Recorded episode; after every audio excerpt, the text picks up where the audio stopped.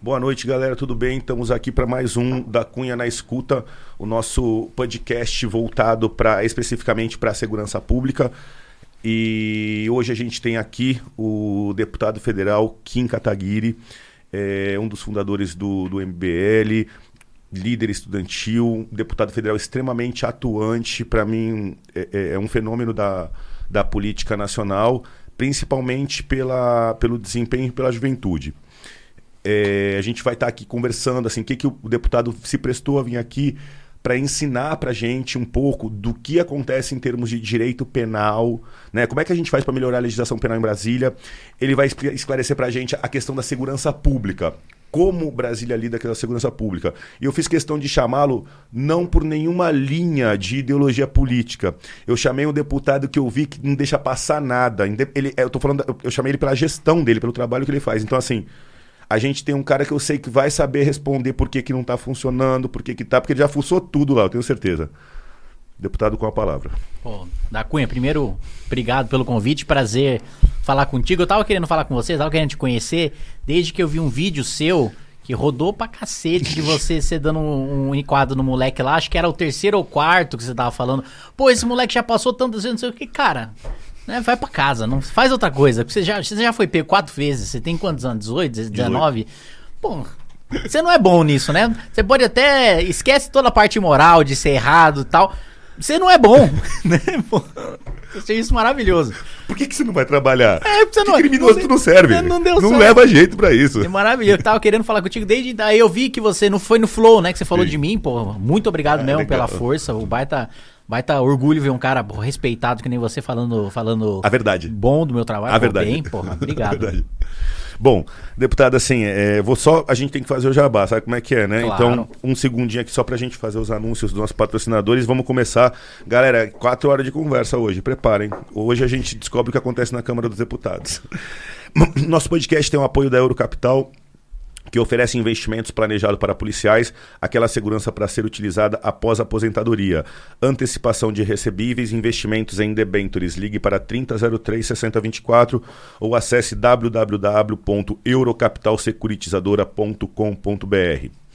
O nosso segundo patrocinador é a Gold iPhones do Bruno, localizado na Vida Paulista. Gold iPhones é o SOS, né? O SOS do seu iPhone. De madrugada quebrou, tem que substituir pessoas, blogueiros, influencers, todo mundo aí que depende muito do celular. Eu indico. Esse aqui ele tá me patrocinando, mas ele antes de me patrocinar, ele me salvou umas 30 vezes. Esse é bom. O outro também. É, para você que quer aprender sobre segurança cibernética, para se proteger, cibersegurança e atuar no combate ao cybercrime, aprenda com um dos cursos de hackerset.com. É uma plataforma de educação que te ensina do zero ao avançado. O mercado está precisando de profissionais para combater os cybercriminosos, estelionatários e fraudadores. Acesse hackserk.com para saber mais. Galera, assim, eu vou falar disso com o deputado Kim Kataguiri, do estelionato. Mas hoje em dia, os estelionatos pela internet são os crimes que mais atolam as delegacias de boletins de ocorrência 24 horas. Até porque eles agora dependem de representação, tem uma pena baixa, então todo estelionatário sabe que está liberado. Triste. Bom, passado o jabá, apresentações à parte, eu vou, vamos começar aqui o nosso debate. É, eu queria, assim, é, uma explanação. O público do canal é um público bem ligado à segurança pública, um pessoal que gosta e tal. E eu queria lhe apresentar para o canal. Começou, onde estudou, cidade que nasceu. Uma apresentação breve, fica à vontade, deputado. Maravilha.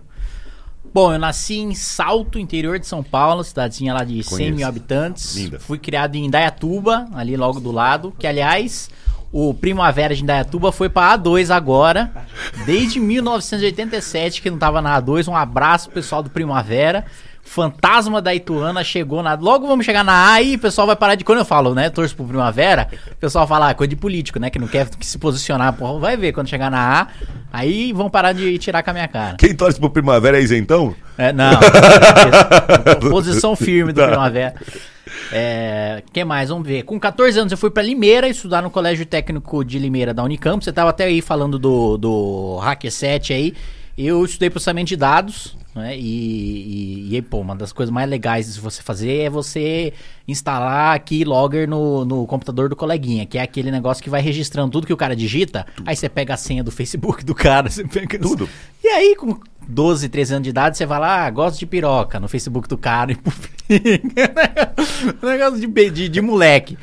É, é, isso é o hacker básico, né? É, é exatamente. O hacker básico. Exatamente. Que aí que você botava no computador do cara e. Ou então mesmo fazer um, um, programa que ele tentava digitar e tudo que ele digitava era alguma coisa tipo, ah, eu sou babaca. Ele tentava digitar João, saía. Nossa sou... senhora. Essas coisinhas de, de, básicas, assim, de processamento de dados, porque eu queria, na, naquela época, fazer jogo, ser designer de games. Tá.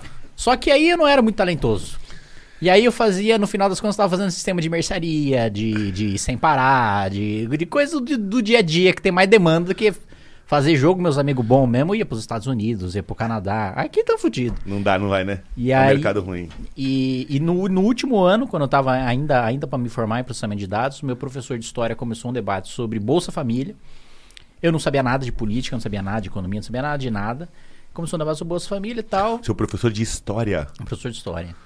Ó, deputado Kim fazendo processamento de dados, não é isso? Isso. Estudando tecnologia. O professor dele de história, uma matéria de humanas na tecnologia, foi falar de Bolsa Família. Continuando. Foi, foi falar do Bolsa Família e, e dizer que o Bolsa Família estava fazendo o país crescer. Aí eu falei, pô, que bom. Que legal. O programa é legal, tal, vou estudar melhor. E aí eu fui estudar economia, me, me aprofundar um pouco mais, né, ler um pouco mais e vi que não era bem aquilo. E eu fiz um vídeo pro YouTube para o meu professor, para meus colegas de sala, para falar sobre aquilo. Falar, olha, Bolsa Família tem o seu papel e tal, distribuir renda e tal, mas não faz que a economia crescer. Né? Eles têm uma defesa toda do efeito multiplicador, né? Um real no Bolsa Família é 1,7 no PIB, etc e tal. E aí eu coloquei que, que não era bem assim, que o país estava vivendo assim, naquela época lá, 2012, 2013 Tava tendo pegando ali um, um boom de commodities, né? O país estava vivendo um, um, bom momento. O governo Lula, mandato 1, um, mandato 2, ainda tinha mantido o tripé macroeconômico, né? Câmbio flutuante, ainda tinha mantido responsabilidade fiscal e tal. Dilma, Dilma que começou a chutar o pau da barraca, né? E é aí que a gente começou a afundar. Mas eu fiz um vídeo falando muito basicamente isso. Só que o vídeo viralizou. O pessoal começou a compartilhar e tal, e, e, e fala sobre outro assunto e tal. E eu não sabia falar sobre nada. E aí você foi pra direita, nem sabendo de, você nem sabendo de política, você já acabou indo pra direita, porque indo, você criticou o Bolsa Família. E, e, pior que ainda, na, na, época eu assistia muito vídeo do Daniel Fraga. Daniel Fraga era um youtuber anarcocapitalista, tá. né, um cara que defendia o fim do Estado, é, privatizar cê, tudo, até a polícia. Só uma licença, assim. Claro. O, público é, tem muita gente humilde. O que seria um anarcocapitalista para Dona Maria? Para Dona Maria que mora lá na quebrada, tem é, uma linguagem Não tem assim. mais governo. Você derruba o governo completamente. Manda o prefeito, o gover governador, o presidente deputado, embora. todo mundo embora. E é tudo administrado pela iniciativa privada. Inclusive a polícia. A polícia é privada. Você não contrata mais policial, você contrata mercenário. Só que seu bairro se junta numa associação para contratar mercenários para proteger o bairro, para proteger a cidade. É tudo Anarco... privado. Capitalismo. Anarcocapitalismo. A justiça também, Perfeito. você decide, um, em vez de ter um juiz, tem um árbitro privado que vai decidir a causa que enfim, é, é daria... Já entendi. Desculpa interromper, é, é, é, muito interessante isso, né? Como é que funciona um bombeiro, como é que funciona um hospital tudo nesse, privado. Desse, dessa ideia? É tudo privado, tudo privado, voluntário. E aí você fala ah, os, os mais pobres, etc. É caridade, é caridade privada e, e é isso. Anarcocapitalismo. Anarcocapitalismo. Quem que defendia, deputado? O Daniel Fraga. Daniel Fraga, vou pesquisar. Desculpa, Daniel não, Fraga. desculpe não conhecer, vou Daniel, pesquisar. Daniel Fraga ele não faz vídeo há muito tempo. Ele, ele deu um problemaço que teve uma ação. Ele xingou lá uma deputada estadual. A deputada estadual é, processou ele. E aí, só que ele era anarquista, então ele não reconhecia o Estado. Aí o que aconteceu? A polícia foi lá, é, primeiro veio o oficial de justiça intimar ele e tal, ele não foi. Né? Aí beleza, aí foi a polícia lá, depois que ele não foi, não respondeu, correu, foi condenado, não pagou nada. Chegou a polícia na casa dele, a polícia foi lá, entregou o papel, não lembro o que, que era aquele papel, rasgou na frente da polícia tal. Enfim, eu acho que chegou num ponto que de, deviam ter 10 pedidos de mandado de prisão contra ele. Que ele falou: não, não reconheço, o Estado é justiça, polícia é, faz parte do Estado, não reconheço, isso é tudo uma máfia. E caiu fora do país e nunca mais ninguém ouviu falar dele. Caceta. Bom, vamos lá. E aí, assim, vou, pra você não perder. É, a linha, né? A sua, a sua, influência, então, ó. A você, inicial foi ó, o Daniel. Deputado Kim. Deputado Kim, lá na faculdade de processamento de dados, professor de história dele foi e mostrou Bolsa Família. Ele fez uma análise crítica. Ele parou, estudou e colocou pontos positivos e negativos. Vídeo viralizou. Anarcocapitalismo Aí, Onde que ele encaixa? Eu, é que assisti ah, ele é vídeo do Daniel. Eu assisti a vídeo do Daniel Fraga. O e Daniel... ele defendia essa ideologia. Perfeito. E, e aí eu fui, eu assisti os vídeos dele e tal, e, e, e ele foi um dos caras que me incentivou a fazer mais. A continuar gravando. Ele falou, ó, oh, discordo de você e tal, eu sei que você não tem a mesma, mesma visão, mas acho que você tem que tocar, tem que fazer, é bom, é legal tal. E eu fui fazendo. Que ano que a gente tava aí? Isso a gente tava em 2013. 2013, quando eu comecei a fazer. E é aí que eu fui lendo mais e me tornando liberal, né? Que é o que eu me defino hoje, que é o sujeito que defende basicamente que você tem que viver sua vida sem o governo te encher o saco. O governo te dá o mínimo para você viver com alguma dignidade, né? Dá uma renda básica, dá um acesso à segurança, à saúde e educação. O resto não é papel do governo ter banco, não é papel do governo ter empresa de petróleo, não é papel do governo entregar carta, não é papel do governo fazer várias coisas que ele faz hoje, né? Então, ah. é basicamente essa essa essa visão de mundo. E, e nessa época o Facebook estava em ascensão, bombando. Eu falei, bom, eu gosto de fazer umas piadas, uns memes e tal. Vou fazer uma página que junta humor com política, porque política é um negócio chato e complicado, né? E maçante. Né? Um negócio, porra, você fica parado, sentado lá assistindo. Eu lembro até que eu costumava ir muito em palestra de. É, nessa época a gente fazia piada, né? Que os, os, liberais brasileiros cabiam numa Kombi, que era um negócio ridículo lá, de, de pequeno. E em palestra e tal, e eram geralmente palestras de dois dias. À noite, na, na, do, à noite do primeiro dia, o pessoal saía, fazia um happy hour, tomava um chopp e tal. E sempre que eu tentava levar um amigo para ir assistir junto, eu via que o amigo dormia, eu ficava no celular na palestra.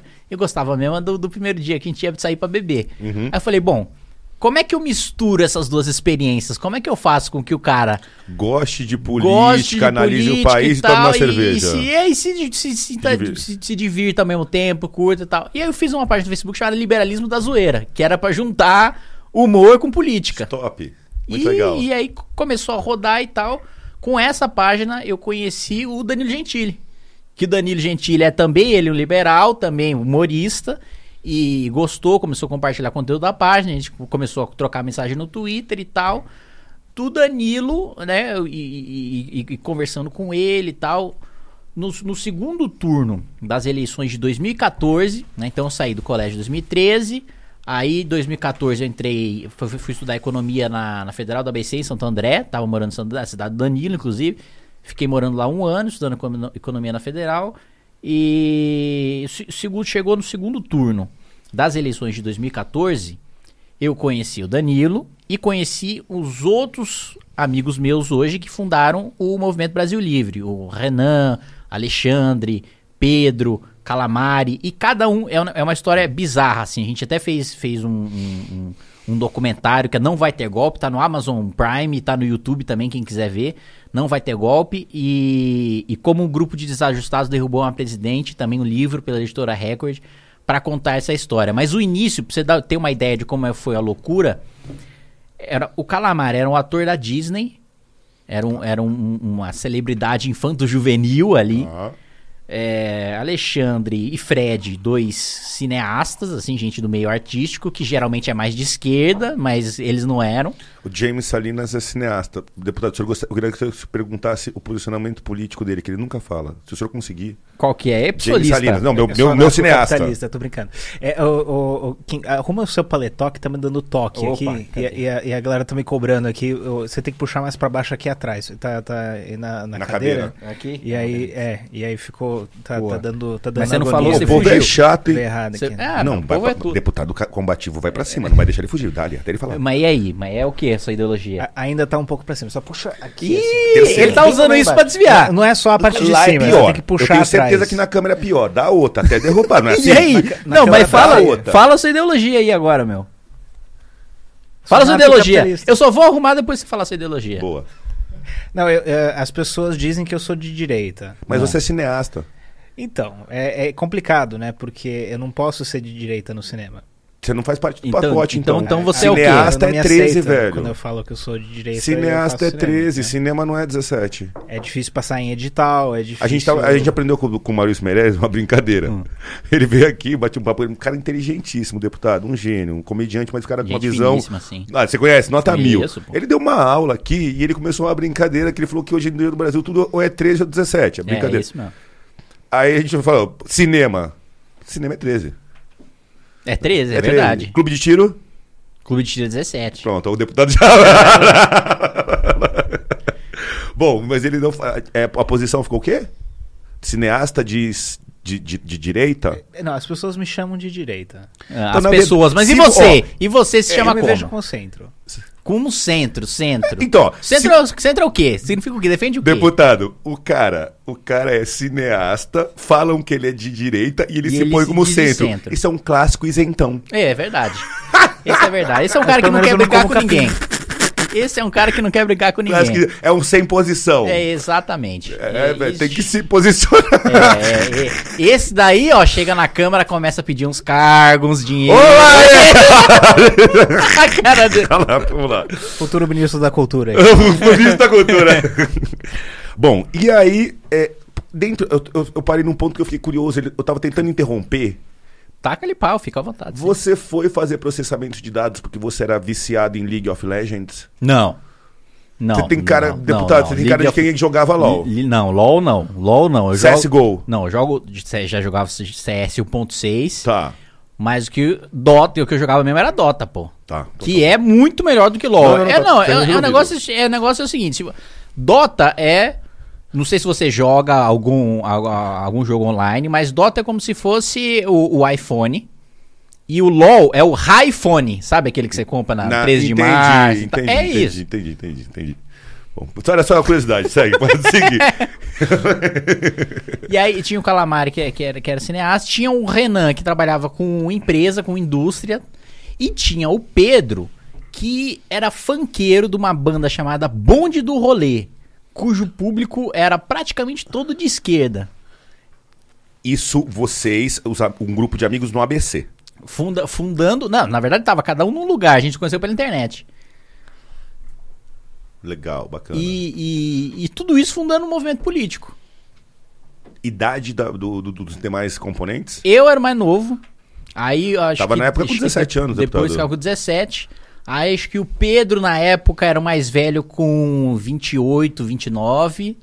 E é nessa faixa. Legal.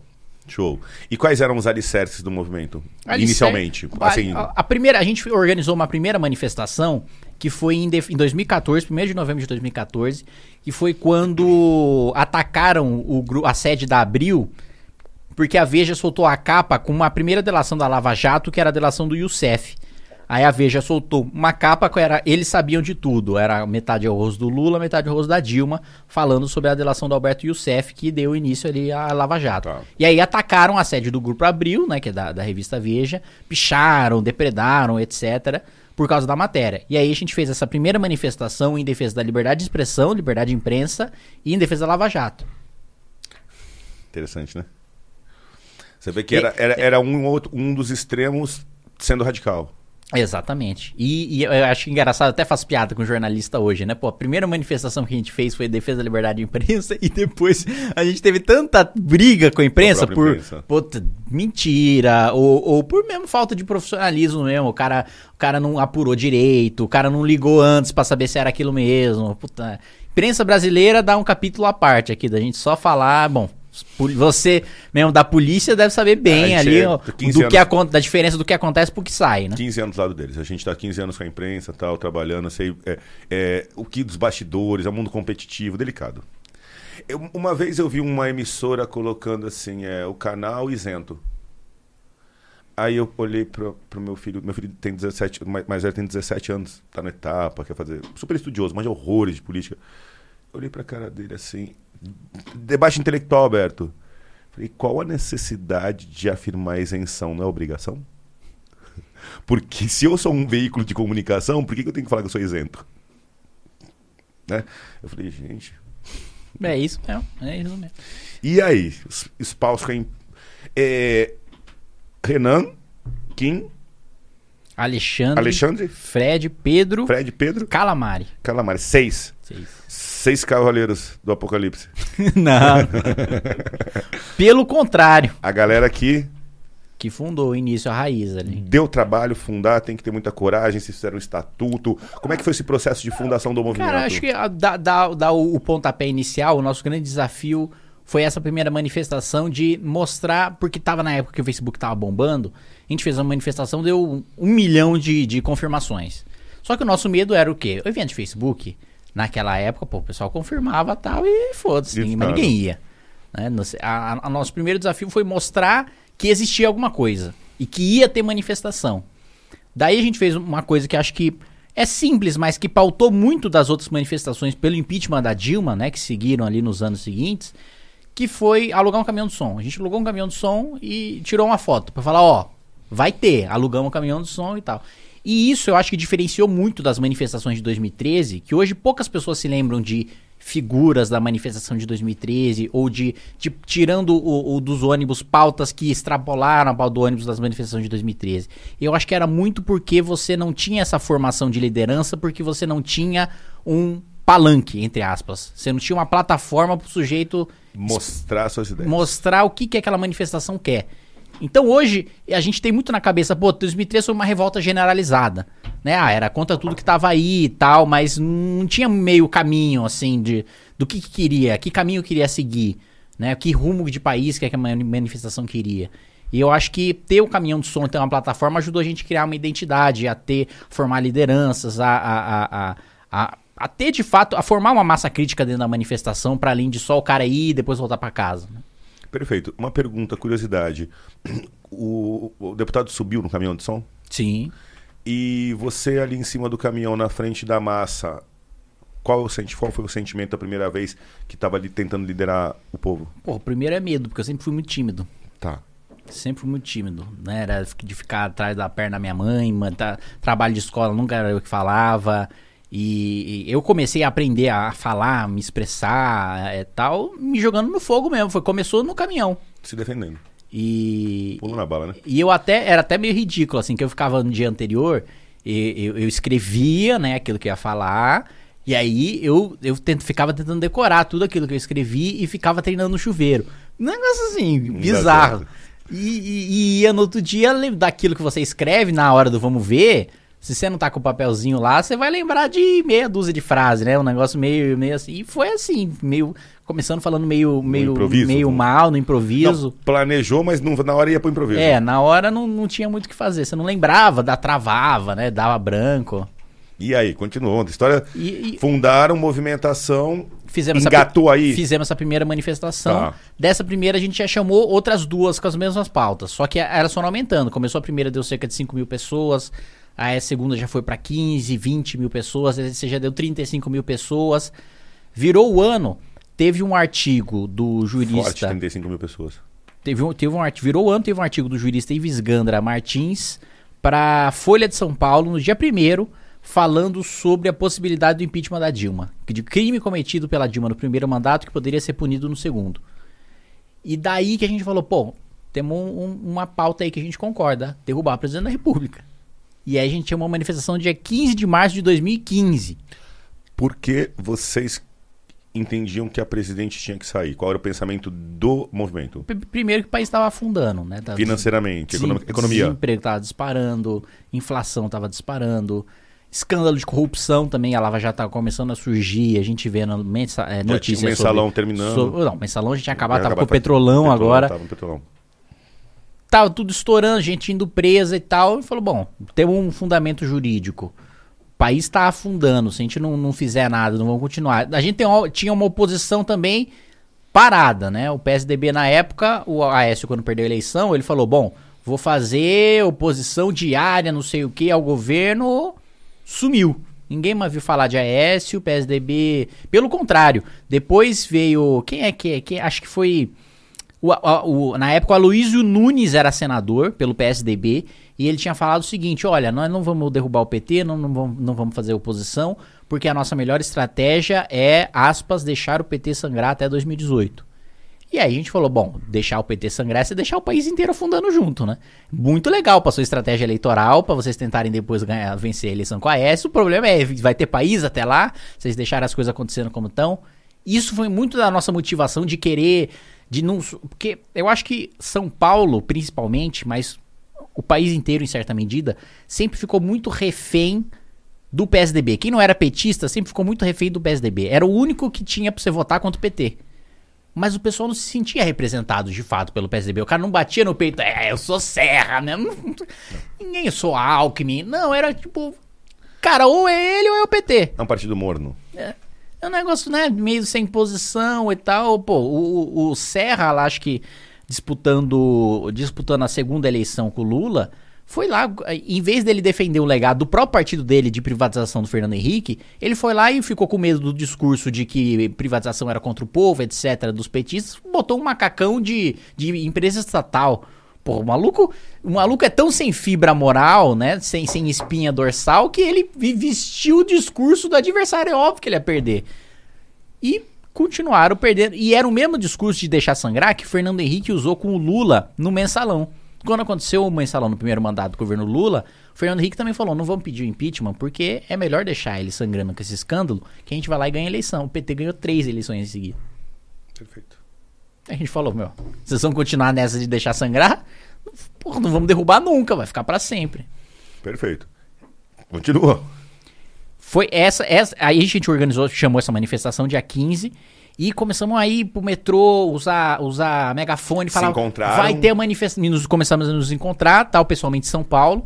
E, e, começava a pegar o megafone e tal, falar, ó, oh, vai ter manifestação dia tal, não sei o que, colar, colar cartaz em poste, é, fazer post em rede social, fazer vídeo, falar, vai ter manifestação, vai ter manifestação, vai ter manifestação. Show. Até que a gente conseguiu encaixar uma corrente de WhatsApp que viralizou. E aí a gente viu que tinha viralizado forte mesmo. Quando a gente começava a ir na padaria, o cara falava, ô, você viu, não sei o que, vai ter uma manifestação. Então a gente falou, caralho, tá todo mundo sabendo, né? Ia no posto de gasolina, você, ô, você tá sabendo que tá tendo manifestação, não sei o que. Chegou no dia 15, o dia 15 aqui mudou todas as nossas vidas, né? De, todo, de todos os integrantes, todos os fundadores do MBL. Pô, um milhão de pessoas na Avenida Paulista. Caralho. 15 de... 15 de março de 2015. 15 março de 2015, um milhão de pessoas em frente ao MASP? Em frente ao MASP. Não, nem cabia, né? Tava na, na avenida é, inteira. A inteira. Legal. E aí a gente olhava para um lado, não Vocês acabava, olhava para o outro, não acabava. Vocês olharam e falaram assim, puta que pariu, olha a merda é. que a gente fez, caralho, é, tá todo mundo tipo, na rua. É, e, é, não, e agora, né? E agora? E agora, o que, que, a gente faz? Ah, e, mas super emocionado, já, né? Pô, muito. Muito feliz, não, né? um negócio extasiado, assim, Deve um negócio demais, realmente, pô...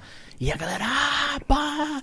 E, e, o mais engraçado, assim, que a convocação viralizou e tal, mas no final das contas ninguém sabia muito bem quem tinha chamado. Tava todo mundo lá e a gente tava no caminhão de som lá gritando. E aí, discursando e tal, galera. Ah, e, e, logo no final da manifestação já veio a imprensa perguntando. Pô, e aí, não sei o que, quando vai ser a próxima e tal? A gente falou, caralho, próxima, já vamos fazer outra, não sei o que. Ah, sei lá, 12 de abril. E foi que legal, cara. Assim, eu vou fazer um parênteses. Eu acho louvável, eu tenho 43, você tem 26. E eu fui, eu posso falar que a minha geração, na, na minha opinião, na humilde opinião, foi uma geração muito acomodada. É, cara, cara pintada, um negocinho ali. Na minha opinião, foram movimentos é, com pouca expressão. E talvez eu acho que vocês tenham sido um ressurgimento, não só do movimento de vocês, mas um ressurgimento de movimentos que contestam o que está acontecendo. Porque é, a gente tem que contestar, né? Para um lado ou para o claro. outro, é, a, a, ampla fiscalização dos dois lados é o que faz o país crescer. Sim. Que é, que é exatamente o que aconteceu com a gente. Mas é né? isso, eu tô errado. Gente... Eu tô errado, Kim, não? Não, tá corretíssimo. Porque tava tudo morno, né? Vocês deram uma explodida, né? Sim. Mas aí depois também o pessoal veio. O adversário também subiu. Sim. Um pouco. Brigou sim. também, porque incentivou. Brigou, né? chamou manifestação, subiu o tom. Pô. Eu fui atropelado já por um sujeito que era do MST já quebrar garrafada na cabeça. Bom, pra mim é piada falar pra você, porque, porra, você trocou tiro. Não, tudo bem, mas assim, mas não, eu troquei tiro com criminosos não pelo meu pensamento, e sim por gente que ia matar. Eu nunca apanhei porque eu, é. pelo que eu penso. É. Apanhar pelo que pensa é complicado. E democracia? É, é, é democracia? É, e foi exa é exatamente isso. Eu acho muito. Eu, eu, tenho muita dificuldade de assimilar. É, podar a liberdade de expressão. Entendeu? Assim, é, eu acho que as pessoas têm que conversar e o, o, o, assédio moral, o medo, a dificuldade das pessoas falarem no Brasil é muito grande. Então, quando você vocês é, ampliaram muito a, a, liberdade de expressão e colocaram gatilhos em vários jovens que todos têm liberdade de expressão. Então, acho que muito bacana esse movimento. É, e, e, é exatamente o que você falou, pô. Fiscalizar independentemente do lado, eu acho que as pessoas têm muito e... na cabeça que democracia é você ir votar. E não, a, a, maior parte da democracia se exerce quando você não está votando, quando você está lá cobrando e fiscalizando o cara que você votou e o que você não votou também. Por isso que quem ganha com a polarização, né? Tem que pensar muito bem quem ganha com é, tanta não, polarização. Essa, essa, essa, é outra coisa que eu, que, que eu sempre falo quando tem oportunidade. O cara ficar brigando com família, o cara ficar brigando com um amigo, não falar mais, sabe? Coisa de infância, por causa de política. Cara, sempre para e pensa que quem está em Brasília, que vive disso, que almeja, que tem projeto de poder, que depende disso, etc., todo mundo senta, conversa, toma cerveja, se reúne. O Bolsonaro com o PT para fazer acordo para passar projeto, como fizeram, pô, ontem. Ontem, ontem o governo fez um acordo com o PT para aprovar o afrouxamento da lei de improbidade. O Bolsonaro sentou com a Glaze Hoffman e falou: vamos fechar nesse projeto? Vamos fechar. E os caras se matam na rua. Ah, oh, você é o petista, você é o bolsonarista, vou te dar na sua cara. Você... Mano, você é tonto. Você tá brigando aqui na, aqui na ponta por dois caras que estão lá em cima tomando uísque com seu Junto. dinheiro no palácio. então, assim, enquanto o povão tá trocando soco na rua, o, a, o, os, é, supostos polarizados estão tomando cerveja na mesma mesa. É, exatamente Dependendo isso. do interesse. Exatamente. E os, e, e, e, os, e os caras que são Deputado. amigos, que, que não podia... Imagina, da começou seu amigo desde, sei lá, você é meu amigo de infância. Não dá porque eu sou muito velho. Eu vou... Não dá pra ser muito, muito velho, mas assim, de, acho que com uns 13 dá pra gente ser amigo já, porque eu também sou meio Peter Pan, eu sou meio crianção. Então, já, somos, somos amigos há 5, 10 anos. Tá eu vou parar de falar com você por causa de uma. para defender uma pessoa que eu não conheço, que tá a mil quilômetros de mim, que defende uma coisa que pode. Eu posso até acreditar na mesma coisa, mas eu não sei no íntimo daquela pessoa qual é a intenção dela, eu não conheço ela como eu conheço você. Por que, que eu vou fazer isso? Quando você para pra pensar. Eu tô ficando nervoso, James, preciso de ajuda. Então, peraí. Calma. Então, assim, aqui na, na favela, dentro de casa, os casais Marido de esquerda, mulher de direita, estão se separando. Melhores amigos de futebol a vida inteira, um é Bolsonaro, outro é Lula. Brigam, não falam mais. É, pai e filho, eu já vi pai e filho sem se falar há um ano e meio. Mesmo assunto. Agora, a esquerda radical e a direita radical não trocam socos o tempo inteiro. Imagina, Lá. é abraço, tapinha nas costas. Não é, mas e os, assim, com todo respeito, e o, o, o, os militantes deles se agredindo, se, se, agredindo verbalmente e fisicamente, fisicamente, achando que lá tá assim. É exatamente isso que eu tô falando. E a galera lá, paz e amor. Exatamente, os caras Dependendo senta, do quê? bebe, de acordo com o interesse deles. Os caras não estão lá, eu, eu vou, vou brigar com você por causa da sua ideologia. Se você fala um negócio desse lá, eu rir da sua cara. Só o povo perde com polarização. Caceta, cara, tem que aprender muito. Continua, deputado. É, é, esse é um negócio que precisa ficar claro, porque às vezes as pessoas levam a política pra vida delas, assim, num nível do cara ficar doente com aquilo, só vi, a vida dele é aquilo, ele só fala daquilo, ele só compartilha coisa daquilo e tal. E o cara esquece que, pro político, ele é um voto.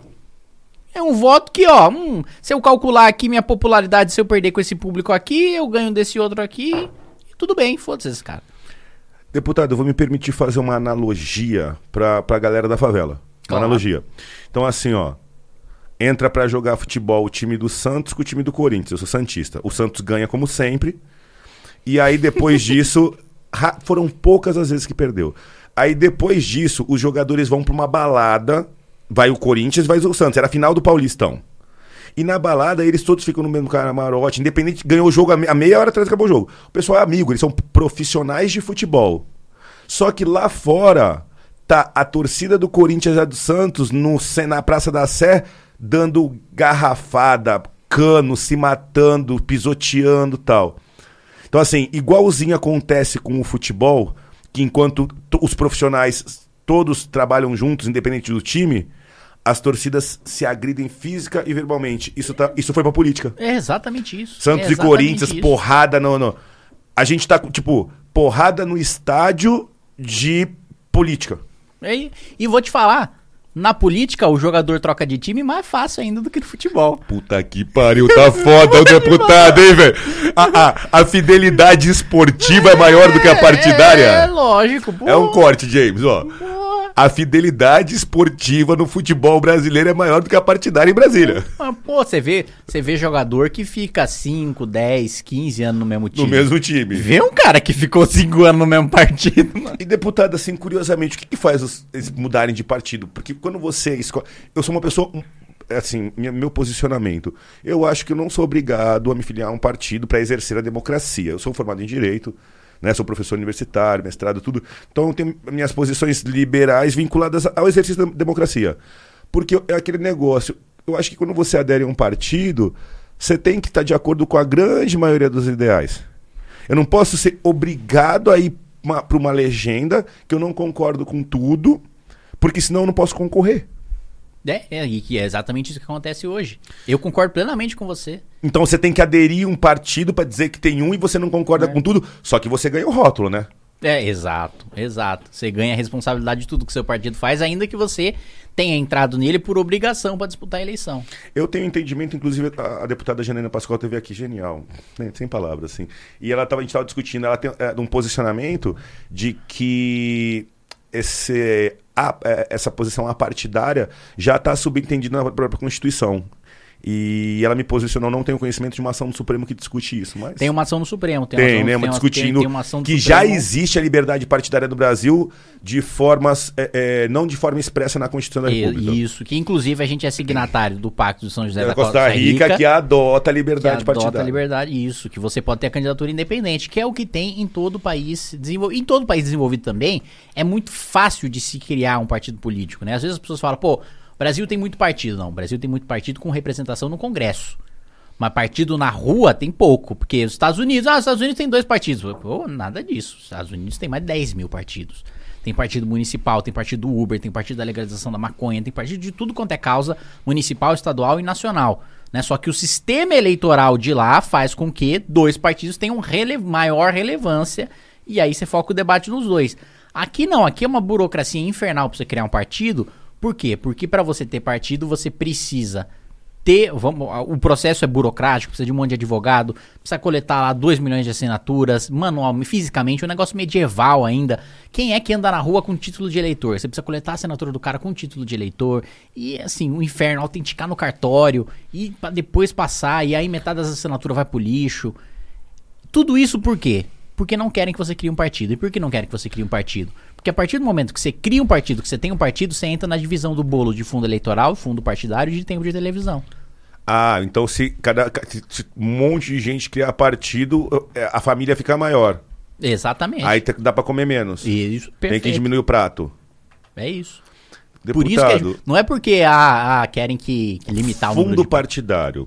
Pra, ó, é o que eu falei, assim, tá, o, senhor, o senhor tá fazendo uma prestação, você, né? Tá fazendo uma prestação claro. de serviço hoje pra uma galera muito carente. O que eu falei, a gente tem muita gente carente no canal. É, de uma forma simples, o que, que é o fundo partidário e quanto de dinheiro tem por ano lá para usar? Fundo partidário, cara, fundo partidário é basicamente um dinheiro de imposto, né, que sai do bolso das pessoas para financiar a atividade de partido. E tem dois fundos ainda, não é só partidário. Tem um fundo partidário, tem um fundo eleitoral, que é o fundo para eleição, para fazer campanha. Só para campanha. Então tem o dinheiro só para manter o partido, mantém sede, mantém carro, tem partido que compra jatinho, tem partido que compra barco, tem partido que compra helicóptero, tem partido que compra mansão para manter as atividades do partido, pagam o salário dos seus dirigentes. Então, dirigente partidário, 50, 100 pau por mês para organizar a estrutura partidária, aí põe a mulher. É da verba pública. Aí põe a filha, aí põe. É por isso mesmo que eles aproveitam. Pô, mas tem teto no, tem teto no funcionalismo público, tem teto pro presidente, não tem teto na verba do partido? Não tem teto para dirigente partidário, não. É, James. O dirigente partidário pode ganhar mais do por que gentileza, o ministro alguém tem uma Supremo. caneta? Tô precisando aqui. Me dá um minuto, gentileza. mas eu trago. É? Então, assim, o presidente de um partido pode ganhar 100 mil por mês? Pode. E tá legalizado. Tá dentro da lei.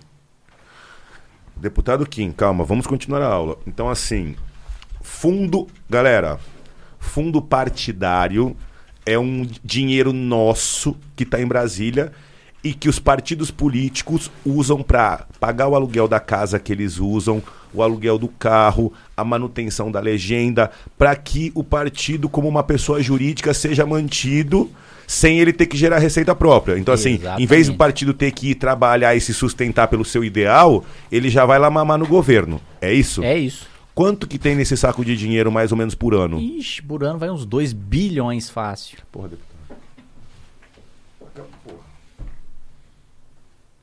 Como é que gasta 2 bilhões? 2 bilhões, cara. O, o, fundo partidário chega a isso, a 2 bilhões? 2 bi, 2 bi. Cara, é o, só, só para as pessoas terem uma ideia, é que não dá para imaginar tanto dinheiro, né?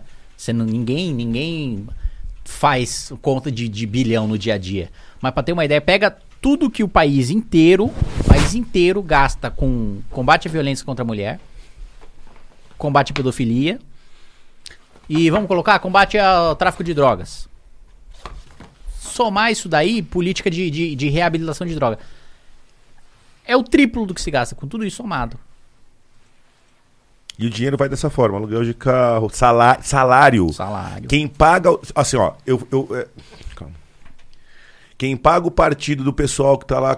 Quem, quem paga o salário do pessoal que tá no partido trabalhando tal, tá tudo de imposto. Eles não, eles não precisam gerar nenhuma receita. Não. Eles vivem de graça. Exatamente. É tipo uma empresa subsidiada o tempo todo pelo governo. Isso. Mais uma pergunta. Tá, então assim, ó, o seu imposto vai para manter o partido, beleza?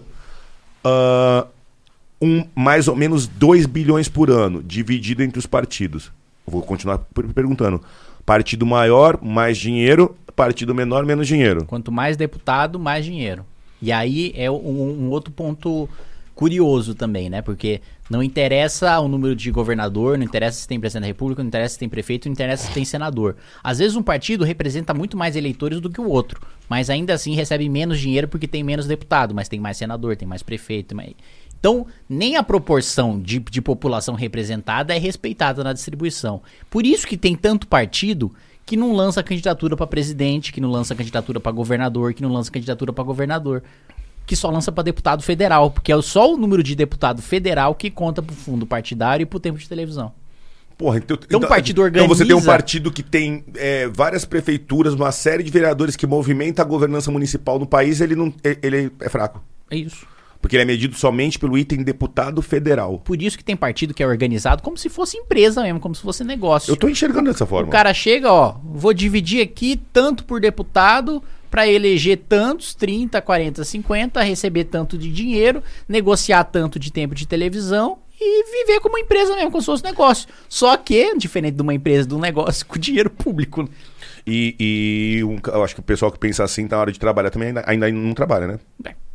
Bom, fundo partidário e fundo eleitoral. É e mes... tem o eleitoral ainda. Então, o eleitoral é para gastar na eleição. Na eleição. Mas é agora que tá proibido o panfleto, que a, a eleição ficou de um período pequeno, né? Ih, Esse dinheiro. Não tá nada, nego. Faz. Não, então tá proibido panfleto, não.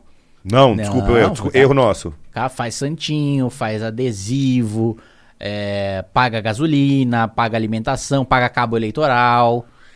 Eu consigo colocar que o dinheiro é para pagar cabo eleitoral e fazer uma prestação de contas legítima na justiça eleitoral? Claro. Você fala, ó, esse cara aqui tá ganhando 10 pau por mês para fazer campanha para mim. Desculpa o meu desconhecimento, é que é assustador de, de, Não, de é, imoral. É, é, absurdo, é bizarro. É que eu, eu, quando eu estudei direito tinha aquele princípio da moralidade pública. Esse aí já morreu. Faz, faz tempo. tempo, faz tempo. Esse aí tá. Puta merda. Vamos tentar retomar E vou te falar, essa, essa questão. Fundo partidário. É uma daquelas que nessa hora não tem briga em Brasília. No fundo partidário. É, nessa hora quando é para aumentar o fundo eleitoral, o fundo partidário. Inclusive, em 2019, eu consegui, por chamar muita atenção, muita gente colocar pressão em cima, barrar um aumento do fundo que o Bolsonaro tinha enviado e que o PT queria aprovar. Nessa hora não então, tem briga lá, entendeu? Então, era um, uh, um aumento de verba do fundo partidário, projeto de lei de iniciativa do presidente. Isso. Iniciativa do PR. Orçamento é sempre presidente que, que, que tem então, iniciativa. Projeto de lei de iniciativa do presidente da República. A oposição falou o quê? Pra que... cima deles. É isso aí. Vamos, vamos que vamos. Vamos, vamos apoiar. Vamos apoiar. Isso que o PT, assim, se vem um negócio. Ah, o PT. Tô, tô personificando num partido, mas os partidos de esquerda, de oposição, pô, se o Bolsonaro manda mudar o nome de uma rua, do Rua Zé pra Rua João, ele vota contra. Por quê? Porque é oposição. Né? Tá. Não, não interessa se é bom, se é ruim pro país. Agora, na questão do fundo, aí, opa, aí interessa. Entendi perfeitamente. E essa. Bom, essa questão é muito, é muito complicada a questão partidária, né? O que a gente estava falando. Todo mundo é forçado. Parece que, eu, do jeito que o deputado está falando, é uma indústria, né? É, é, é uma indústria, é um mercado. Virou um mercado, um nicho de ganhar dinheiro. É isso. Pô, a gente tem tanta, tantas ferramentas hoje em dia que não custam nada, as redes sociais, né? Que dá para você fazer. O cara quer fazer uma campanha com um custo baixíssimo, né? E vou te falar, quando foi criado o fundo eleitoral, qual que era a desculpa? Você falou, pô, não é possível que exista um negócio tão absurdo assim e os caras defendem como? Criaram como? Quais foram os argumentos? Argumento... Ah, para tirar a iniciativa privada, para tirar o lobista de cima, para falar que, ó, a gente vai criar o fundo eleitoral porque aí não vai ter mais suborno das empresas de engenharia. Exatamente isso. Que vergonhice, né, deputado? Isso, né, de que, ó, não vamos ter dinheiro privado, não vamos ter interesse privado, todo mundo vai estar tá lá para defender o interesse público, né? E de que ia democratizar as campanhas. Por quê? O pobre ia ter dinheiro para fazer sua campanha, não sei o que, e chegar lá. Vamos lá. Estudo do Tribunal Superior Eleitoral 2020. 80% do fundo eleitoral foi para 2% dos candidatos. É óbvio que seu Zé chega no partido, fala: "Ó, oh, quero fazer campanha". O partido não vai dar um centavo para ele. O partido vai chegar em mim que tem um mandato e vai falar: Ô Kim, quanto você quer pra você fazer a sua campanha? A gente arranja aqui e tal, porque a gente interessa ter você eleito, que quanto mais votos você fizer, mais a gente ganha dinheiro aqui. E, vai, e foi exatamente isso que aconteceu em 2020. Ofereceu pro cara que tava entrando? Lógico que não. É o cara que já tava eleito, é o prefeito, é o vereador. Não democratizou coisa nenhuma, só aumentou o dinheiro de quem já tinha. Ficou tudo à mão de cacique partidário. O discursinho de que é, é o preço da democracia. Não é o preço da democracia, 80% não. do dinheiro com 2% dos candidatos, eu acho que a, a, distribuição de renda é pior do que a do país. É, exatamente. A distribuição de renda do fundo partidário é pior do que a distribuição é. de renda do Brasil. É exatamente isso. Os caras são. Aliás, somos pessoas inteligentes. Se as pessoas que dirigem o, pra, o, o país com base no fundo partidário pensam assim em termos de distribuição de dinheiro, por que será que o Brasil tem essa mesma distribuição de renda? Será que uma coisa é reflexo da outra? Né? Só para mim, todo mundo que morra. É. Isso dentro do partido. Com o povo, então, velho. Se com os irmãos de profissão os caras fazem isso, porque é todo mundo político ali. É. Aí junta é. dois caras e fica com o dinheiro todo, o resto tudo falando. Se eles fazem isso com, com os colegas de profissão, você imagina com o povo. Socorro. Só, é só lembrar que para pagar o fundo precisa tirar de algum lugar, né? Não sai dinheiro do chão. Então, se o cara tá. Se, se os partidos se juntaram, em sua maioria, para votar aprovação de fundo eleitoral e de fundo partidário, é porque o pessoal sentou numa mesa e concordou: olha, vamos tirar investimento aqui do Ministério de Direitos Humanos, de, de, combate ao alcoolismo, de combate à violência contra a mulher, de combate de, de promoção de educação básica, de universidade, vamos tirar aqui de, um, de, um, de uma viatura, de uma gasolina, de um, de um, carro de polícia, vamos tirar aqui de um posto de saúde, vamos tirar aqui no hospital. É porque a galera se reúne, ou, ou ainda, o discurso mais hipócrita aqui que podem usar é: não tiramos de lugar nenhum, não. A gente foi lá e criou um orçamento novo para isso e fez dívida. porra, você tá basicamente aumentando imposto para pagar, não tirou de lugar nenhum. Não, não só, só aumentou o imposto, fez dívida. Não, sem, não, não, não tem caminho, não tem razão. Desse movimento todo, dessa caminhada, da onde nasceu a pretensão de se candidatar? Com essa juventude toda? Isso foi pós. A gente passou todo o período de impeachment fazendo manifestações. Então, qual o papel do MBL no impeachment da presidente Dilma? Desculpa, deputado, vamos voltar um pouquinho. Puta, foi, ah, foi a eu, nossa eu guerra. Eu sei, eu sei, mas é foi... é agora, o senhor está contando a história claro. do seu movimento para um público muito carente que não conhece. Foi, foi a, a, nossa guerra principal foi o impeachment da Dilma, que a gente fez essa manifestação, aí já começaram os ataques, né? Aí a gente era porque tem manifestação contra o governo, já começou a imprensa financiada pelo governo a falar, ó, oh, é financiado pelo PSDB. Já chegaram a falar que uma, uma, uma, uma professora lá financiada pelo PT, a Marilena Chauí, ligada a eles, já chegou a falar que eu tinha sido treinado na CIA e no FBI junto com o Sérgio Moro. Pra quê? Pra derrubar a presidente. Treinei nos Estados Unidos, era infiltrado do imperialismo americano para derrubar a Dilma. Agente secreto. É? Teoria da conspiração no talo. Um superdotado. Já, eu acho que devem ter te mandado já com seis anos para os Estados Unidos para estudar em Harvard e tal, para voltar a se filtrar, foi isso? É, esse um negócio, Deus, um né? negócio de, de, de, de, de maluco. De, de, cinema. E aí já. Mas é esse tipo de coisa maluca que é que a gente era financiado pelo PSDB. Ah, vocês estão contra o governo? Jogava. Sempre que um cara quer tirar a responsabilidade de si, ele tenta desqualificar não a sua crítica, mas você e, tentar te, e tenta te vincular a alguém. Então, se você está criticando o PT, não é porque você discorda do PT, não é porque você está discordando do governo, é porque você está recebendo alguma coisa do PSDB. É porque você tem ligação com a Aécio. É porque você tem ligação com. Então, você, você re, repare que o cara fugiu completamente daquilo da crítica que você. Não, beleza. E o petrolão aqui? E o 180 bilhões da Petrobras que sumiu. Aí o cara fala: Não, você está falando isso porque você é financiado pelo Aécio. Não, tá, mas e o 180? Vamos supor que eu sou financiado pela. Sou financiado pelo Aécio e estou perguntando por que você tirou 180 bilhões? Cara, é uma maneira do cara fugir desqualificando o interlocutor. Sempre que o cara quer fugir da pergunta, ele tenta desqualificar quem tá fazendo a acusação. O negócio mais Pesado. básico de todos.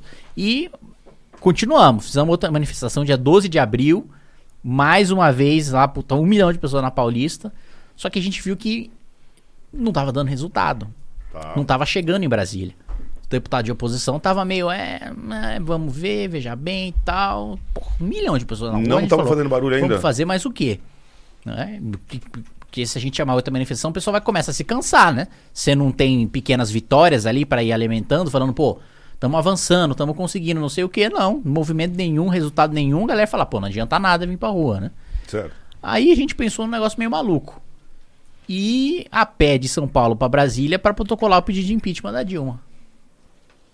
É uma distância considerável. Pouco mais de mil quilômetros. 10 dias de caminhada. 33. 33. Obrigado, obrigado, James. 33 dias que a gente foi andando cada dia 35, 40 quilômetros. Cidade em cidade. E aproveitando para e em cada cidade a gente se ia lá no, no, Principalmente cidade do interior, que o pessoal no final da tarde se reunia na praça juntava na praça e ia discursando e falando. E foi muito nisso que também aprendi a, falar melhor. Discursando em cada praça para falar por que, que a gente está lá, o que, que a gente estava defendendo, o que, que a gente estava fazendo. E indo cidade, cidade, indo cidade, cidade, cidade, cidade, cidade, cidade. Até que a gente recebeu uma ligação. Recebeu uma ligação do Caiado, que era senador na época, hoje é governador de Goiás.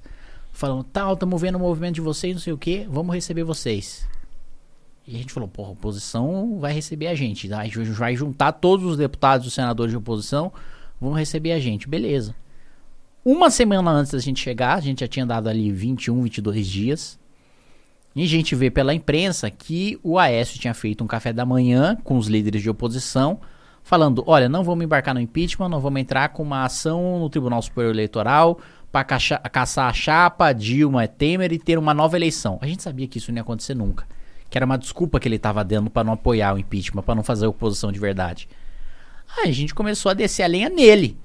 Falou, não, vamos dar uma pausa aqui no PT e vamos descer o pau no Aécio, que não tá fazendo nada. Vamos segurar um pouco aqui e virar o canhão? e foi nele. Porrada no Aécio. No outro dia, no outro dia, o que aconteceu? Foi o dia que eu fui atropelado veio um sujeito tal, pá, não tava, a gente tava andando no acostamento, veio, quase matou a menina, a menina, o carro acertou em cheio, saiu rodopiando no ar, bateu a cabeça no nosso carro de apoio que levava água, é, é, protetor solar, barrinha de cereal, bateu a cabeça, caiu toda ensanguentada, desmaiada na minha frente. E, e, e, em mim bateu aqui de canto, e eu caí assim, caí, caí acho que caí em cima do, do braço esquerdo, e levantei com o direito e tal. Foi lá a menina, falei, mano, morreu.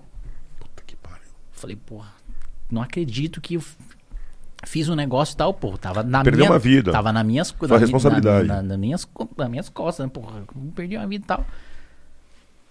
E aí o pessoal ensandecido, vamos pegar esse cara, vamos linchar esse cara, vamos matar Quantas pessoas cara. na marcha? Eram 29 pessoas. Vamos pegar esse cara, vamos matar esse cara e tal. E eu lá, mano, com o braço todo ensanguentado, falando: não, não, não, não, não, não bate nos caras, não, vai ser pior, não sei o quê. E, e só pararam pra me ouvir, o pessoal tava maluco, né? Você imagina. Só pararam pra me ouvir porque eu tava com o braço tudo lascado e o pessoal falou: não, não, para tal. Graças a Deus, graças a Deus, ela tava desmaiada, tava com o rosto ensanguentado, mas tava viva. Foi, foi pro hospital. ficou um tempo andando de cadeira de rodas, mas tá conseguiu se recuperar. Queria, tava doido, inclusive. No outro dia queria ir de cadeira de roda continuar. E o falou, ódio? Tá... E o ódio no coração, né? É, pô. Eu entendo. E aí no outro dia, o AS fez, um, fez uma mensagem no, no Facebook falando minha solidariedade aos meninos que caíram. Aí eu xinguei. Aí eu xinguei. Aí eu falei, eu fiz a solidariedade no cu. Eu não quero sua solidariedade, eu quero que você apoie impeachment. Até desculpa que agora que sou deputado não posso falar, né? Não, não, não quer essa não. Mas... Podcast é relaxado.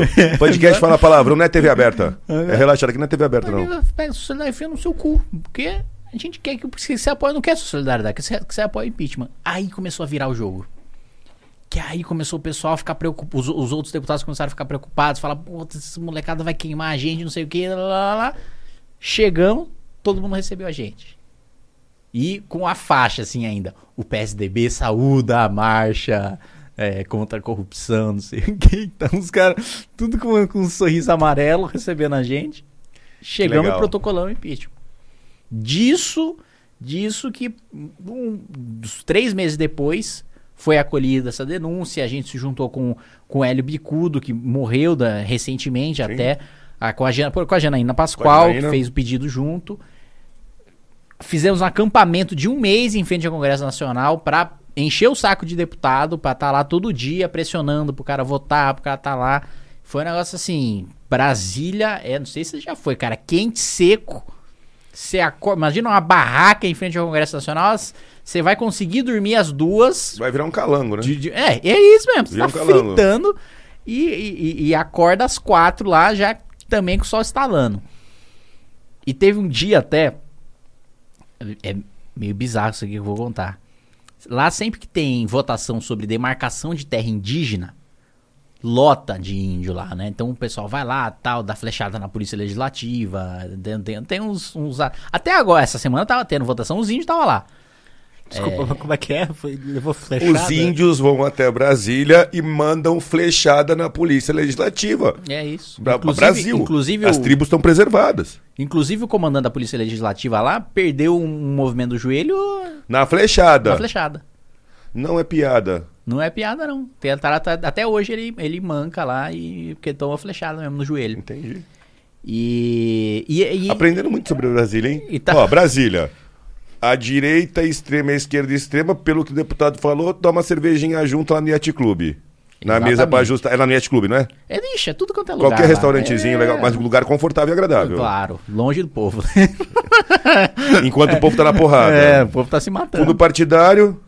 Tá, a dar com pau. Fundo eleitoral. Também. Continua aí. Continua. Você chega os índios. Os índios, a flechada. Chega os índios. Ô, James, o pau tora em Brasília, hein? Hum. Tá pior que a Zona Leste, é. hein? Eu acho que é mais fácil ir pra cima do PCC na cidade de Tiradentes do que, meu irmão, velho. Continua, desculpa. Tava, tava lá os índios, aí o, o. A gente tava lá acampado. Num, por alguma razão, eles não podiam entrar naquele dia. Os índios estavam com uma restrição de segurança no Congresso tal. Em regra, todo mundo pode entrar. Às vezes as pessoas perguntam, né? Pô, como é que é entrar na cama? É tranquilo. Qualquer um pode entrar lá e a não ser quando tem, às vezes quando tem uma votação muito polêmica, que aí o, o, pessoal sabe que vai dar porrada, vai dar problema, aí eles restringem e tal pra não de entrar na Câmara, mas de entrar em alguns lugares que tá tendo votação mesmo, porque senão o nego sabe que se não fechar, vão entrar e vão pegar deputado pelo colarinho pelo e meter ele a porrada. É, mas salvo nesses dias excepcionais de votação mais acalorada, assim, é, é tudo aberto. Tá. E aí naquele dia tava tendo alguma coisa importante é, sobre terra indígena e, e, e tava bloqueado. E aí o, a gente trocou ideia lá tava com os índios para saber o que, que, eles estavam querendo, papapá. E aí eles estavam lá o dia inteiro pedindo pra usar nosso banheiro. A gente tava com um banheiro químico. Um banheiro químico com 29. Pra, pra todo mundo que tava lá acampado. E, era e... um movimento sem teto, deputado, de vocês? Era praticamente. Era um, era, era um MBL sem teto. Era praticamente. Entendi. E a gente só conseguiu montar a barraca lá. Lá, a, o gramado do Congresso Nacional é zona de segurança nacional, né? Você não pode fazer nada, não pode fazer. É, é, muitas vezes nem manifestação consegue chegar lá. A gente só conseguiu porque a gente chamou os deputados de oposição para lá montar a barraca com a gente, que aí a Polícia Legislativa não podia tocar neles. Habilidoso também, né? A gente chamou, habilidoso, habilidoso. A gente chamou a galera, vem aqui, montou, montou uma barraca e tal. Aí usaram nossos, os, os, os, Beleza, pode usar, tal, usaram. Aí, puta, um amigo nosso foi de madrugada usar o banheiro. Ah. O índio dele a flechada. Tomou a flechada, tomou uma flechada não, fazendo o número 2? Não, não, os índios estavam indo embora já. Ufa. Os índios já tinham ido embora tal. Ele foi lá, sentou. Número 2. Sentou e aí ele disse que sentiu um geladinho. Tava tão utilizado o banheiro. Ah, o nível. Entendi. Entendi. Era um banheiro químico já transbordando. Porque eu acredito que eles não tinham. Tá, entendi. Eu entendi. Ele sentou no chão. No acampamento vizinho dos índios sem teto, quantos tinham? Porque era o MBL sem teto e os índios sem teto, não era isso? E, te, e, e, teve um dia que a gente entrou no, lá no, no, na galeria, né? Que é a parte de cima da Câmara. E, e, começou a protestar e tal. E aí o líder do PT na Câmara naquele dia começou a gritar: vocês são um bando de vagabundo, nós vamos pro pau com vocês agora, nós vamos pro pau. Liderança do PT. Do PT. Xingando era MBL. Cibá Machado era. Ah, vamos pro pau pra vocês. Curiosidade. O Cibá perdeu a eleição, o gabinete dele agora é o meu. é a vida. Aí o Cibá, vamos pro pau com vocês é agora, não sei o quê. No outro dia tava o MTST lá, o Movimento Sem Teto, tacando voador na gente, pedra, rojão, batendo em mulher. É, é óbvio, né? Vocês estavam querendo roubar o nome deles, né? Vocês viraram MBL sem teto, quer tomar movimento, era, era, era boa brincadeira. É, teto, é uma briga de espaço. Uma brincadeira, uma briga é. de espaço, né? Ele falou, sem teto aqui já é gente, pô. Legal.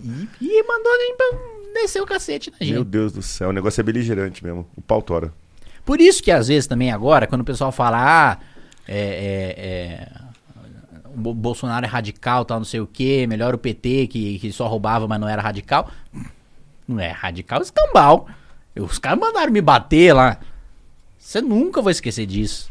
Entendi. Os, quando o pessoal vem falar, ah, mas pelo menos era democrata. Não, não, tem, não, não tem radicalismo leve, né? O radical. É, é, que não existe ainda radical de centro. Mas se tiver é. um radical de centro, é. o radical de centro também vai ser um ignorante. É, exatamente. Entendeu? É radical ignorante. Todo, desculpa a palavra. Todo radical é ignorante. Queria que o Meirelles estivesse aqui para dar um, uma ilustração de como seria um radical. Um radical 15? o radical 15, vamos pensar. Porra. Ele é muito convicto naquela não posição dele. Não, essa. É o seguinte, eu não tenho posição nem pra esquerda nem pra direita. É, não tenho se... mesmo. Se reclamar, vou te descer a porrada. E vou queimar teu filme na internet, eu te arrebento, meus é... robôs, vale tudo. É isso aí. Atentado. É um radical é de É o seguinte, centro. eu vou dar um golpe, no dia seguinte eu vou sair do poder. Quero ver quem vai me impedir. Caralho, é um radical indeciso, né? E aí, James, alguma outra posição do que ele, seria um radical ele, de centro? Joga, ele joga uma bomba numa clínica de aborto e aí em seguida ele tentou inventar alguma coisa. Não, foi, não foi. Não foi, não foi, tentando fazer isso, porque ele é tá tentando criar nova, um radical de um centro. Radical de centro. Eu acho que uma, ele, ele, o, hum. o, o, deputado mandou um radical de centro que ele é tão isento, tão isento que quem tem posição ele queima. Não é para se posicionar, não foi isso? É. Só, a sua ideia foi essa. É isso, não. Eu acho que a gente podia ter aquele radical de centro que ele defende tanto, tanto o centro que ele não admite ninguém com posição definida. Todo mundo tem que pensar um monte de coisa diferente. Boa. Né? Você, você tem que ter um pacote multidisciplinar. Se você Boa. aderir pacote inteiro para um lado, pacote inteiro para o outro, tu é um safado de um esquerdista ou direitista. Você tem que ser um radical de centro. Agora, tem uma coisa. Tem uma coisa interessante nisso aí que você acabou de falar, da Cunha, que é do, do cara pacote completo de um lado o do pacote, outro, pacote. né? Maurício Meirelles é o autor. As, as, as pessoas acham que ideologia é caixa de bombom que você vai no supermercado, sempre você tem compra uma caixa de bombom, sempre tem aqueles que você não gosta. Que você compra, por quê? Porque vem os outros que você gosta junto. Perfeito. O pessoal acha que posição política é isso. Então o cara acha que, por exemplo, ah, o da Cunha é a favor da segurança pública. Se o da Cunha é a favor da segurança pública, ele é a favor de matar bandido, ele é a favor do Bolsonaro, ele é a favor de armar toda a população com fuzil AR-15. Ele é cristão ou católico. É cristão ou católico. Contra o aborto. Contra o aborto, contra casamento gay. Contra casamento gay. Isso, direita. É, um pacote, pacote completo. Pacote. 17, isso aí é 17. Você viu que você deu uma opinião sobre uma coisa e o cara já acha que sabe o que você pensa, todo o resto como se você comprasse e viesse num pacote? Isso, essa é a realidade. E nesse pacote aí, se eu tirar o item é, que eu. Uh, vamos que. eu sou ateu. Eu sou armamentista, eu tenho todos os itens do pacote. Quando chega no item religião, eu prefiro não me manifestar em Só religião. Só que ser ateu é coisa de comunista. Acabou. Você tá fora. Tem. Tem que aderir tudo. Você tá fora, você tá fora. Ah, eu sou, eu sou de esquerda e sou contra a legalização da maconha. Que porra de esquerda que tu é, sem vergonha? Safado, tu não tem posição. Tu é um isentão querendo ficar com a gente. É, é um infiltrado, né? É um infiltrado. isentão infiltrado. É um isentão infiltrado. E não é, pô, você pode ter a posição que você quiser de vários espectros. Então, mas aí que a gente entra no debate. Essa polarização te leva para um bipartidarismo, tipo democratas e, e, e, e, republicanos, que não existe no Brasil. Estão querendo criar um bipartidarismo forçado, né? Sim. Porque lá a gente tem duas maiores representatividades, democratas e republicanos. Aqui não. Aqui a gente tem mais de 20 partidos com representação na, na, na Câmara dos Deputados. Sim. Por que, por, que, que, esse, por que, que os dois que em tese estão disputando o poder ficam pregando que só existe eles, né? Porque isso já tira todo mundo da competição. É óbvio, interessa para eles, né? Pro Lula interessa. É muito bom polarizar. É óbvio. Porque ou eu ganho ou perco. É isso. Se tiver cinco, cara, fudeu, eu posso ficar em quinto. É isso, exatamente. Dá para ficar em quinto se tiver cinco. É exatamente isso. Quanto mais. E aí, por essas e outras, que no final das contas, o Lula e o Bolsonaro não são inimigos. No final das contas, eles sabem que a candidatura de um alimenta a candidatura do outro. Deputado, eu vou me manifestar aqui. Eu não sou a favor da terceira via. Eu sou a favor da terceira, da quarta, da quinta e da sexta. Eu sou a favor do plurivias. Então, assim, quando a gente chega, com todo respeito ao que está acontecendo, quando você chega e fala, tem movimento A, movimento B. Aí você fala, não, vamos fazer, um, com todo respeito, um terceiro movimento que é a terceira via. Top iniciativa. Só que tem que ter mais gente com iniciativa para a quarta via e tem que ter um outro com iniciativa para a quinta via. Porque somente um, um grande número de opções vai ser o verdadeiro exercício da democracia. Você polarizar e dividir só em dois e forçar todo mundo a, a, a assumir um lado, você está quebrando democracia, minha opinião. Concordo plenamente. Entendeu? Então, assim, é, não é que eu não sou a favor da terceira via, eu sou a favor de plurivias. Não só de três, pode ter quatro, pode ter cinco. Desde que sejam é, capacitadas para o exercício do cargo. Ótimo. Da função. E, então, entendeu? E, é, e, e, mais, uma coisa básica. E se, se minha via não for a sua, não significa que você nem é burro nem é mau caráter, só significa que sua via não é a minha. Perfeito, assim. É, é, é, que hoje não tem como, né? Hoje você discordou de mim, ou você é burro, você casamento, não tá vendo. Casamento, deputado. Ou você é casamento, é mau caráter. Pai e filho. Casamento, casamento, eu vi divórcio, eu tô falando sério, não vou falar o nome. Um amigo, um casal de amigos se divorciou. Depois, acho que 14 anos de casamento. E o cara chorando tal. Eu falei, amigão, eu falei, pô, que, que meu. Eu falei, falei já, o sexo? Não, o sexo tá bom. Eu falei, tratamento, respeito. Não, a gente se respeita em tudo, menos com a assunto política. Mas por que, que você tá separando? É porque ela é PT, velho. Não dá. Eu não sabia. A hora que apertou, ele escolheu o lado deles. Eu não sabia. Eu tô sendo enganado. Parece, eu não sabia. Parece, sei lá, que ele descobriu traição, que a mulher que ela tinha uma... crianças, né? E sei traição lá. sexual. É. Olha, ela tem, ela tem um outro eu homem. Eu não, sabia. Ele falou, meu, a, gente, a coisa foi indo, a gente tá casado há anos. E quando chegou na hora que eu apertei ela, ela foi pra esquerda. Ele falou, eu tava dormindo com uma comunista a vida inteira, meu. Nossa. E não tô nem sabendo. Eu falei, é tua esposa, é mãe do teu filho. Ele falou, e eu fiz um filho nela. É inacreditável o negócio Cara, desse. quase depois. Inacreditável. Eu falei, tá doente? Tá tapa na cara. Tá, tapa na cara, tá, tá gritando em pânico, então uns três tapas pra ele parar de histeria? Não adiantou, separou. Separou. Separou. É, meu. Perdeu o limite. É, eu tava vendo um, um, um, assistindo uns documentários, né? Você tá, o, o deputado tá falando do gramado ali da Câmara, né? Eu já vi várias cenas de dois. Parece. É, sabe o time de rugby da, da Nova Zelândia, o ah, Haka? Sei, sei, sei. A impressão que eu tenho é que vai chegar numa hora que vai estar tá o lado A e o lado B fazendo aquelas danças de luta. Vai, vai ficar gladiador a coisa. Vai ficar medieval. Tá, tá, nesse nível já. Tá nesse nível já. Absurdo. Absurdo, e assim, vamos, vamos prestar serviço público. Absurdo como o povo é trouxa, otário, de ficar se degladiando por uma ideologia que quem tá lá em cima tá se beijando e gerenciando interesses. Interesses estão sendo gerenciados. Lá eles não trocam porrada. Eles vêm qual o interesse, ajustam e seguem. E comem na mesma mesa. E você tá brigando com teu filho dentro de casa. Trouxa. Desculpa. É, é mas é isso, eu concordo. Na, você não pode brigar. Com, cara, não brigue com o seu filho, não brigue com a sua namorada por opinião política. É. Se for para fazer o isso. O político pelo qual você tá brigando não tá brigando por você. você tá brigando sozinho. E assim, a outra questão que é, é, a pessoa tá brigando ali, achando que o político tá brigando, ela tá brigando sozinho e estragando o convívio. Para concluir, todo tinha uma liçãozinha, hein, James? Aquela lição básica, né? O que que não se discute? O que que não se discute para manter uma amizade? Futebol é política. E religião. Eu sempre ouvi isso. É, religião eu já discuti com vários amigos e nunca teve problema. Nunca teve problema. Pro, a, a, chave para discutir religião é que você não pode discutir por menos de três horas. Nossa! É verdade. é verdade. Tô falando por experiência Três horas já é uma discussão, cara. Em três horas discutindo três religião horas com qualquer Mas não brigaram. você chega num consenso. Entendi. Porra, três horas você fez uma tese. Não, entendi. É cientista, cineasta. Cineasta de direita. É, é um isentão. cineasta de direita, sacanagem, gente. Cineasta Mas é isso mesmo, cineasta de direita. É, é de... Eu tô te prejudicando com os teu, teus colegas de cinema? Não. Um pouco. Isso aí nunca um mais, pouco. Isso aí nunca mais vai ter Ele um é um cineasta. Fudeu, cara. Esquece, tá, tá tudo certo. Vamos, segue o jogo? Hum. Tá bom. Você vai ter que sustentar aí o resto da vida, né? Fudeu, acabei com, com a profissão. Bom, é. é.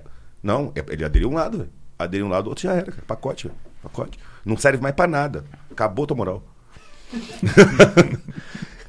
Ué, tu é uma pessoa até um dia. A hora que você fala uma opção. E assim, você não precisa aderir ao pacote. Você precisa aderir, o deputado Kim falou, um item. Então você fala assim, eu sou cineasta. Ele aqui, ó. Mas ele gosta de armas e é a favor do armamento. Não é cineasta. Cineasta porra nenhuma. Cineasta é 17 essa porra, velho. Hum. Não tô falando que é, mas é assim que você vai ser julgado. Hum. Só por causa de um item, tá? Vamos seguir. Conta, deputado, continua pra gente. A gente parou. Nem a gente... mais que eu não, não, que a gente parou na água gelada na bunda do colega. A aguinha gelada que ele não sabia o que, que era depois que os índios é. detonaram o banheiro é, químico. Não era bem água, não. Não era água. Não, eu tô, tô, né? Será? Bom, segue. E de, desse, desse processo todo de, de, pedir, exigir, fazer, fazer manifestação, acampar, andar, ir a pé até Brasília, que aconteceu o impeachment e a gente chegou na seguinte conclusão. Cara, a gente continuar sendo representado pela classe política que tá aí, nós não vamos para lugar nenhum. Olha tudo que a gente teve que passar para conseguir o impeachment do presidente da República, que já tava destruindo o país. Olha, olha o que, que a gente precisou fazer para fazer com que a oposição começasse a pensar, falar em impeachment. A oposição, eu não tô pedindo pra um cara que tá ali indeciso. Olha o que a gente precisou fazer pra oposição fazer papel de oposição. Para fazer o cara começar a pensar, a fiscalizar um pouco o governo que ele já quer derrubar, que ele é contra. Eu, eu, eu, eu, tomei um monte de hater na internet e aí eu, eu sou um prego de internet digital, dinossauro, né? 43, mas tô, tô me atualizando. E eu aprendi um negócio chamado corte, né? Por favor, repita, deputado, o que o senhor falou. Agora, acabou de falar. Que a gente chegou à conclusão que se a gente continuasse sendo representado pela classe política que estava lá, não ia para lugar nenhum. Por causa da oposição. Por, por causa da oposição, porque a gente não conseguia fazer oposição, fazer trabalho de oposição. Pergunta, James. Existe oposição no Brasil em Brasília? Existe oposição verdadeira ou é uma oposição fictícia por interesses? A maior parte da oposição é. Existe, sim, uma. Vou pegar lá, a oposição tem 160 deputados, a de verdade tem uns 20. 140. 140 quer crescer em cima do governo, batendo no governo, mesmo quando. Sabe quando eu vejo que é oposição por oposição e não porque o cara acredita, mesmo por causa da ideia dele? Quando o governo manda um projeto que é do espectro político daquele cara, que aquele cara já votou a favor quando era no governo passado, quando era no governo do partido dele, mas o cara tá votando contra só porque não é mais o governo dele. Aí não é ideia. Aí não é convicção do cara. Aí o cara tá votando contra só porque é do governo. Perfeito. É, oposição só para dizer que tá do outro lado. É, porque aí, porque aí eu falo, por exemplo, ah, sei lá, é, é, é, vamos pagar 50 reais para cada família que tem um filho matriculado numa escola pública? Vamos, vamos pagar. Aí o cara votou isso no governo passado, acabou o prazo daquele programa, terminou o programa. Aí no governo vem, vamos pagar 50 reais pro cara que tem o filho matriculado na escola pública? Vamos, vamos pagar. Aí o cara falou, não, porra, porra você votou ontem. Pois é, não, tem, não, não é oposição, não é oposição e não tem posição. Esse é o isentão. É, é exatamente. É esse aí que é o isentão sem vergonha, né? Que não quer nada, tá vendo só o interesse de quem tá ali, né? O impeachment é derrubar o Bolsonaro. A gente vê a oposição falando muito disso, né? Sim. Você acha que o PT quer derrubar o Bolsonaro? Agora? Lógico que não. O PT quer o Bolsonaro até 2022. Quer o Bolsonaro até 2022, que quanto mais ele se desgasta, quanto mais ele faz cagada, mais o PT cresce em cima. O Lula tava morto quando o Bolsonaro assumiu. Lula tava preso, inelegível e impopular. Zero chance de voltar a ser presidente da República. O Bolsonaro reviveu. Bolsonaro tá sendo pra esquerda o que a Dilma foi pra direita. O a senhor... Dilma, quando eu apontava o seguinte, ó, isso aqui é ser de esquerda. O cara, porra, eu sou de direita, então. Isso aqui é de governo Dilma? É ser de, isso aqui, desemprego, corrupção, isso é, ser, isso é ser de esquerda? Eu sou de direita. O Bolsonaro tá sendo a mesma coisa agora pra esquerda. Isso aqui é ser de direita? É o cara, 500 mil mortes, o cara não se solidarizar, o cara comprar cloroquina em vez de vacina, a economia afundando, ele tirando férias no Guarujá, gastando 2 milhões para fazer passeio de moto? Isso é ser direito? Sou de esquerda. Complicado. É, quando, quando você foi eleito, Kim, a gente estava no ápice do bolsonarismo. Vocês participaram lado a lado do movimento pelo impeachment da então presidente Dilma. É, eu escutei aqui a deputada Janaína Pascoal falando que ela acreditava no movimento, mas que logo no início, nas primeiras movimentações da equipe, ela, ela teve um posicionamento de achar que é, a equipe do presidente Bolsonaro no poder podia ter um, um comportamento muito similar ao do PT. Qual que é o seu, e o senhor estava também daquele lado. O senhor acha que hoje em dia eles tenderam para o mesmo lado? Tá falando isso, mas aconteceu isso? Aconteceu. Aconteceu, porque PT, vou pegar, vou pegar um assunto que, que te afeta diretamente. Lei de abuso de autoridade. Bolsonaro, quando era deputado, discursou contra, votou contra. Sim. Falava que o Renan Calheiros era canalha por querer pautar. Chegou no poder, botou os seus deputados tudo para votar e sancionou. Bolsonaro não falava que bandido tinha que se F e acabou? Chegou no poder, fez o que nem o PT fez, sancionou uma emenda do PSOL, do Marcelo Freixo, um dos caras que mais bate no Bolsonaro. E o Bolsonaro que falava que PSOL. Bolsonaro, pesquise o que, que o Bolsonaro falava sobre PSOL. PSOL é um partido de P. Depois vocês vão ver o que o Bolsonaro falava. Sancionou juiz de garantia.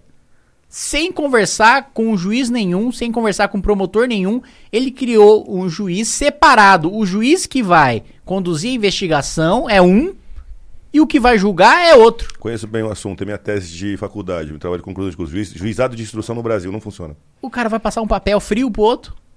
O cara não teve contato com ninguém, não, não conhece, vai começar a conversar com o Ministério Público, saber o que, com a polícia para saber o que, que aconteceu. Na França funciona. é, pois é. O juizado de instrução, origem é francesa. Na França funciona, hum. chique, bonito, elegante. Exa exatamente. Porque na França você tem um juiz que seria o delegado. Você tem um juiz da investigação, ele conduz toda a produção probatória com uma fiscalização judicial, o que já acontece aqui, porque você trabalha 30 dias no inquérito como delegado e manda para o fórum. O juiz vê tudo que você fez e manda de volta. Então você tem essa fiscalização constante no processo, fora que ele já está tomando conhecimento do processo, sendo juiz natural, o promotor já é o promotor natural. Quando começa o processo, todo mundo já sabe. Exatamente. Você pega deputado, eu fui muito bom, sempre fiz muito grampo na né, interceptação telefônica. Você faz uma interceptação de 40 membros do PCC, dá 10 volumes de processo. Cada volume de 200 páginas, de conversas dos criminosos.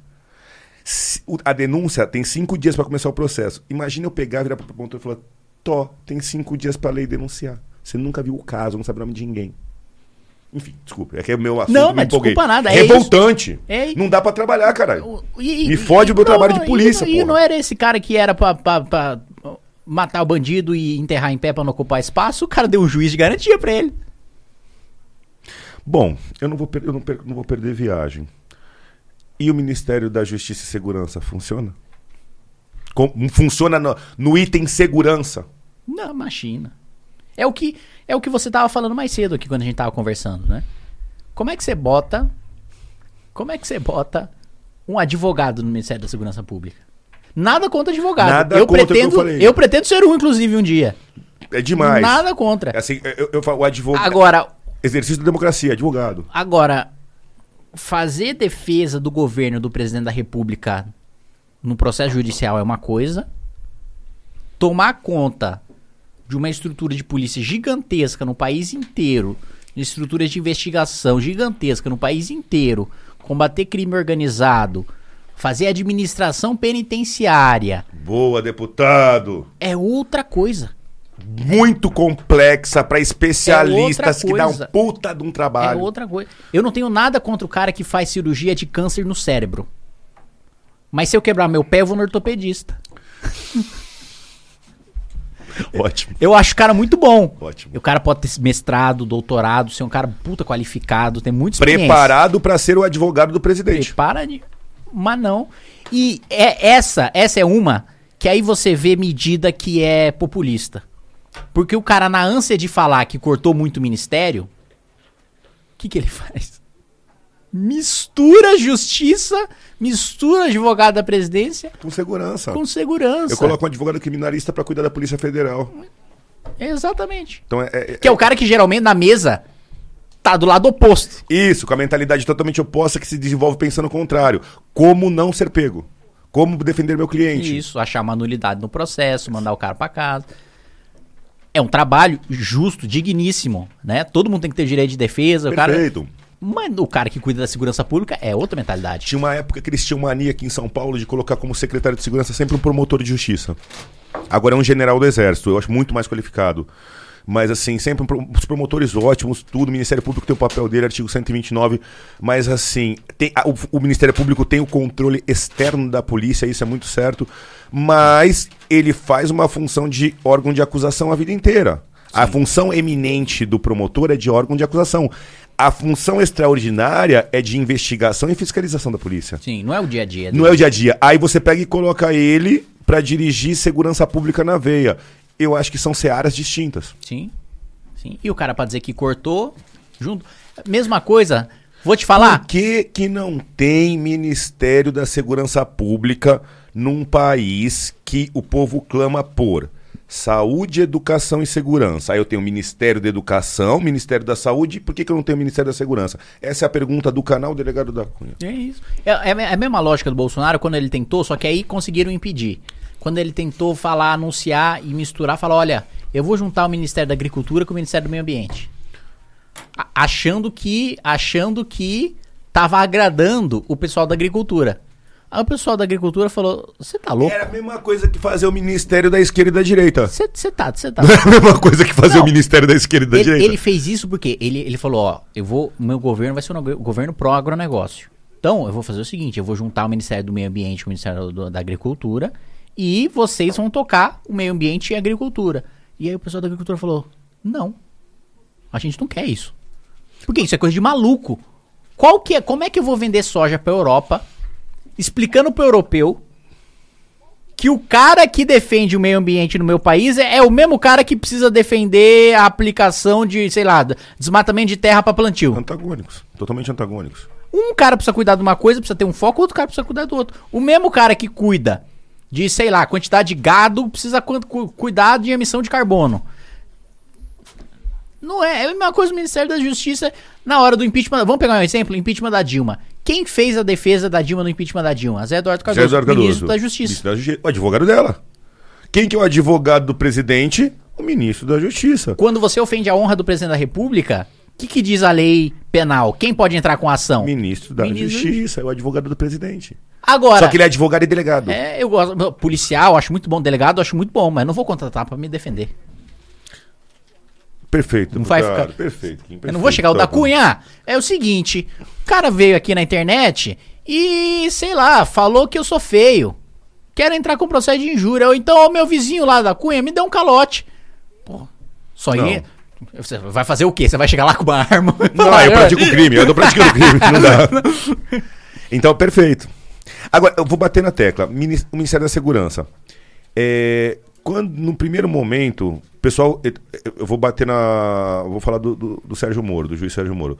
Num primeiro momento, ele, que ele assumiu o ministério, ele veio com o pacote anticrime, e eu já falei em alguns podcasts, e começaram uma série de operações conjuntas com a polícia do Paraguai, no sentido de reprimir o tráfico internacional.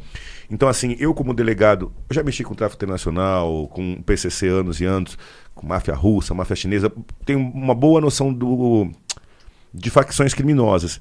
E tem uma boa noção da dificuldade que é tanto o Brasil e a Colômbia brigarem com o tráfico, porque a gente, nós somos grandes corredores. Aí eu falei, quando o, o juiz Moro entrou, eu falei, pô, é juiz. Eu falei, será que ele tem a noção da onde tem que bater para segurar o tráfico internacional?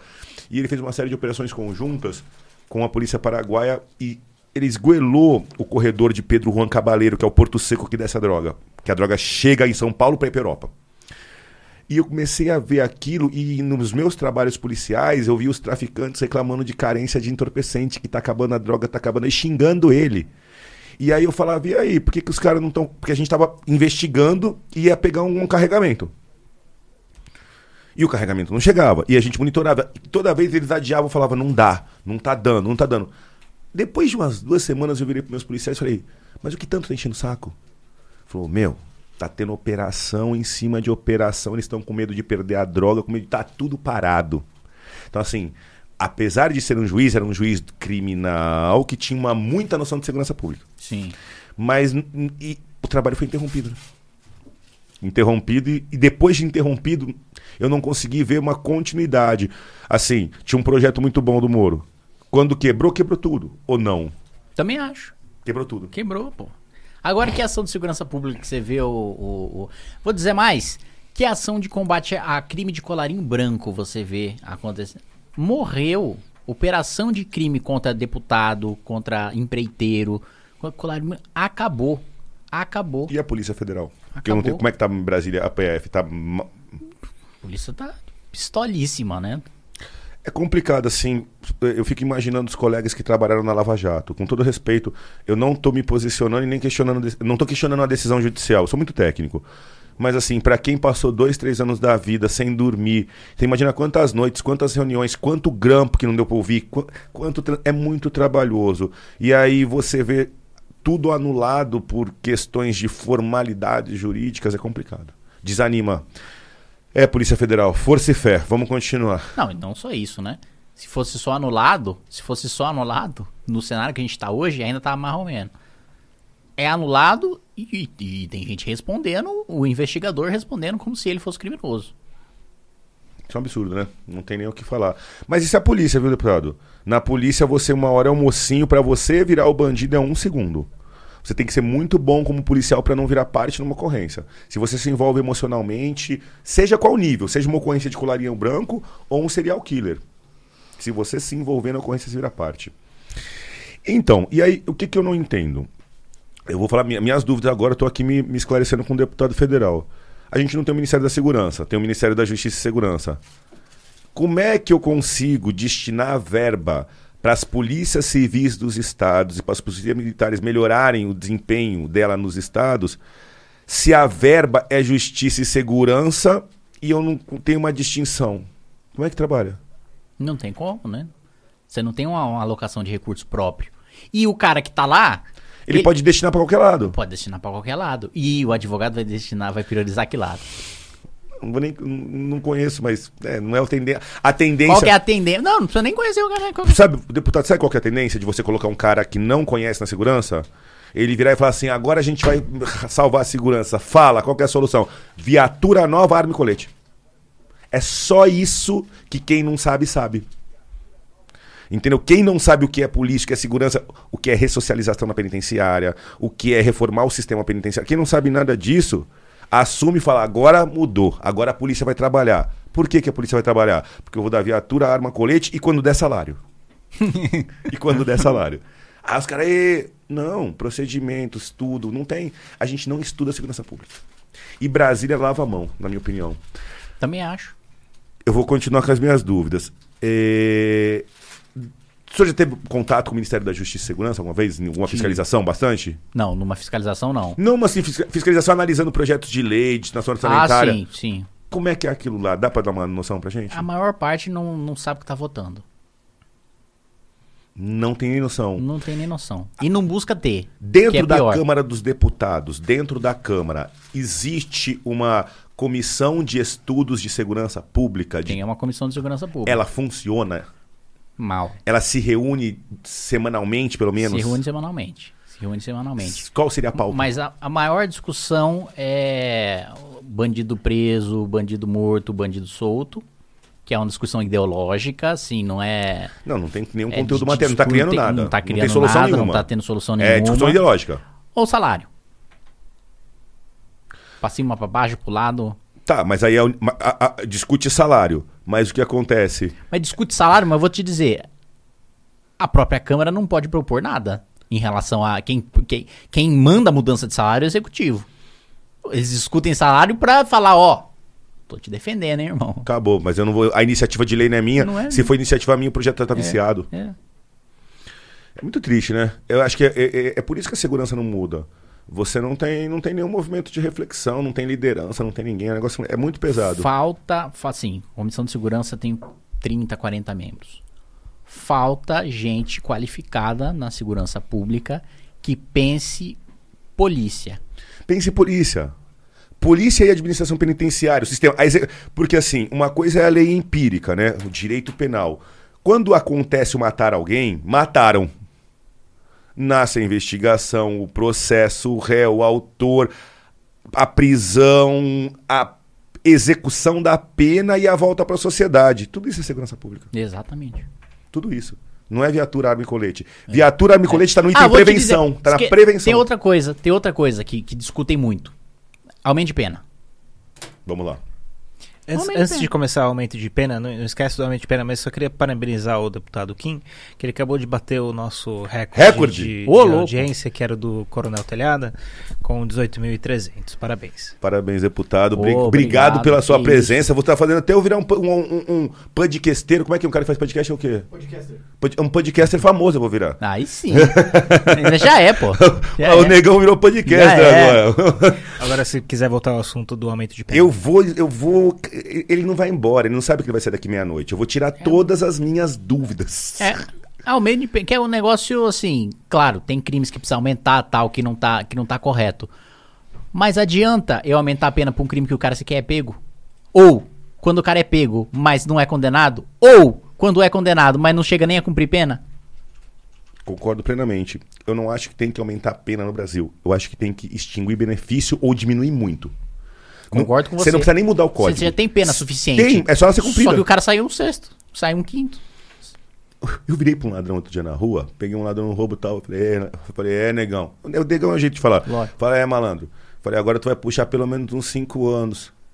Ele falou, e doutor, não tô direito não. Eu falei, tá me tirando, rapaz? que desgraçado. Falei, ele falou, não, chefe. Ele falou, sou primário, um oito meses, tá louco? Vou puxar quatro, chefe, tô preso já, o senhor ganhou, tá tudo certo, mas quatro não, faz a conta direito. Eu olhei pra cara dele, eu falei, sem vergonha, pega que tu tá certo. Eu vou xingar o cara, brigar, ele já tá preso tudo, mas ele não vai ficar quatro. Eu fui querer dar um apavor nele, ele falou, não, doutor. fui querer dar um apavor. Falou, não, doutor, que quatro, doutor, um ano e oito, né? Progressão, né? Acorda.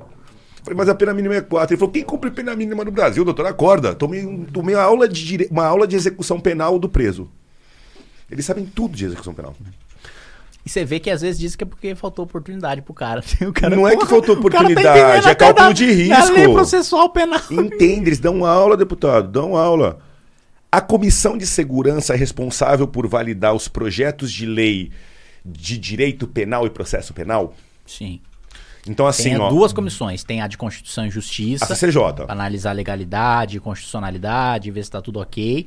Mas quem, quem geralmente entra mais no mérito da legislação é a de segurança pública. Então, assim, eu vou querer aumentar a pena da receptação, que é um sonho meu. É um sonho meu é jogar. Eu queria que a receptação fosse prisão perpétua. Porque se a receptação é prisão perpétua, não tem furto e roubo. Aí você faz assim. Uf.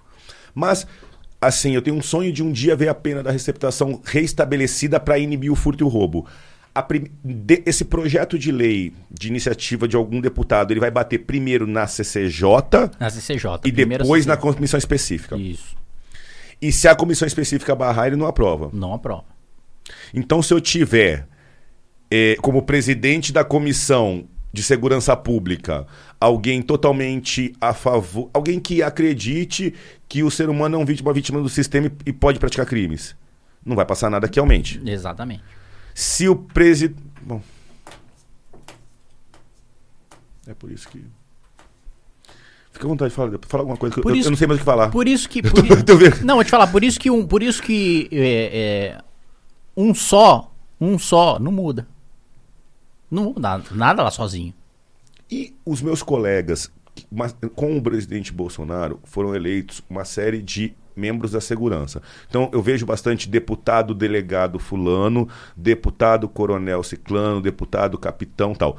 Eles todos são membros da comissão ou cada um vai para o seu lado? Cada um vai para o seu lado. Boa parte deles são membros da comissão. Mas eu preciso até tomar cuidado que eu vou falar aqui, que eu fico meio irritado Não. quando eu penso nisso.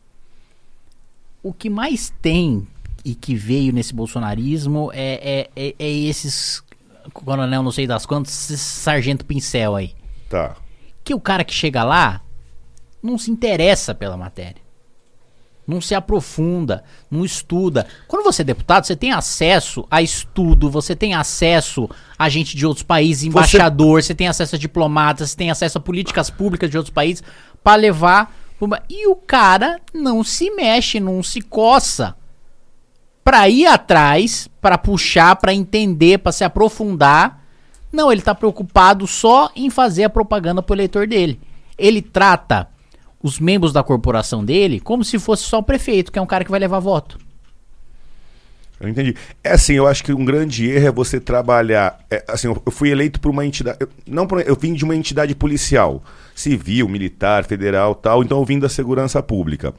E aí o grande problema é que eu acho que a grande maioria chega lá e só vai trabalhar por salário para a própria classe. É isso. E não para fazer estudo doutrinário e técnico da área de segurança. Exato, o cara vai pro corporativismo não para pensar a instituição, no país. não para melhorar o sistema. Segurança pro povo. Não, segurança para minha instituição. É isso. Salário para minha polícia, viatura para minha polícia, tal, tal, tal. É isso. Não. E se tiver que tirar das outras para mandar para dele, tira.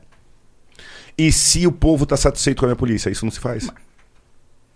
Ou Entendeu que eu tô, onde eu quero chegar? Assim, vamos. Se o povo quiser analisar a qualidade da prestação do serviço policial. Ele não, ele não, tem, ele não tem esse direito? Pô, claro que tem. O problema é que isso não se reflete em representação. Falta gente que pense da Cunha. Inclusive, ó. Você é um cara que não pode ser covardar. É, o pessoal anda falando isso, eu tô só. Você é um cara, você é um cara que tem uma visibilidade, uma responsabilidade, que tem um conhecimento, que, na minha opinião, você é um cara que não pode fugir da raia.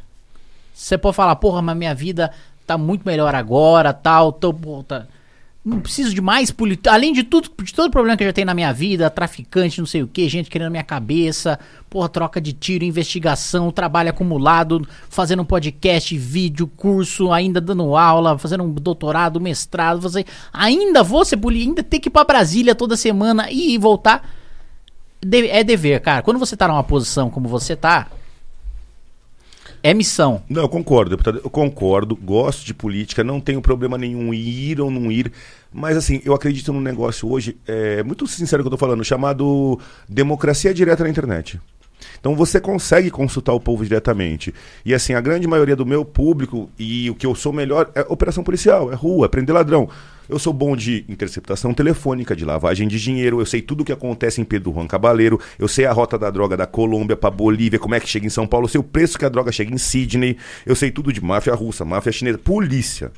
Polícia em alto nível, porque os vídeos são tudo de biqueira. Então os caras acham que eu sou um delegado de biqueira. Não. É que eu tava de castigo naquela época na Zona Leste e fui fazer. E, e, a população lá precisa que você dê porrada no pequeno traficante. Na Zona Leste você não faz justiça batendo no internacional chique. Tu tem que bater ali. E, e aí, dentro disso, a gente está um pouco afastado das operações. Então, eu acho que a minha prestação de serviço é operação policial.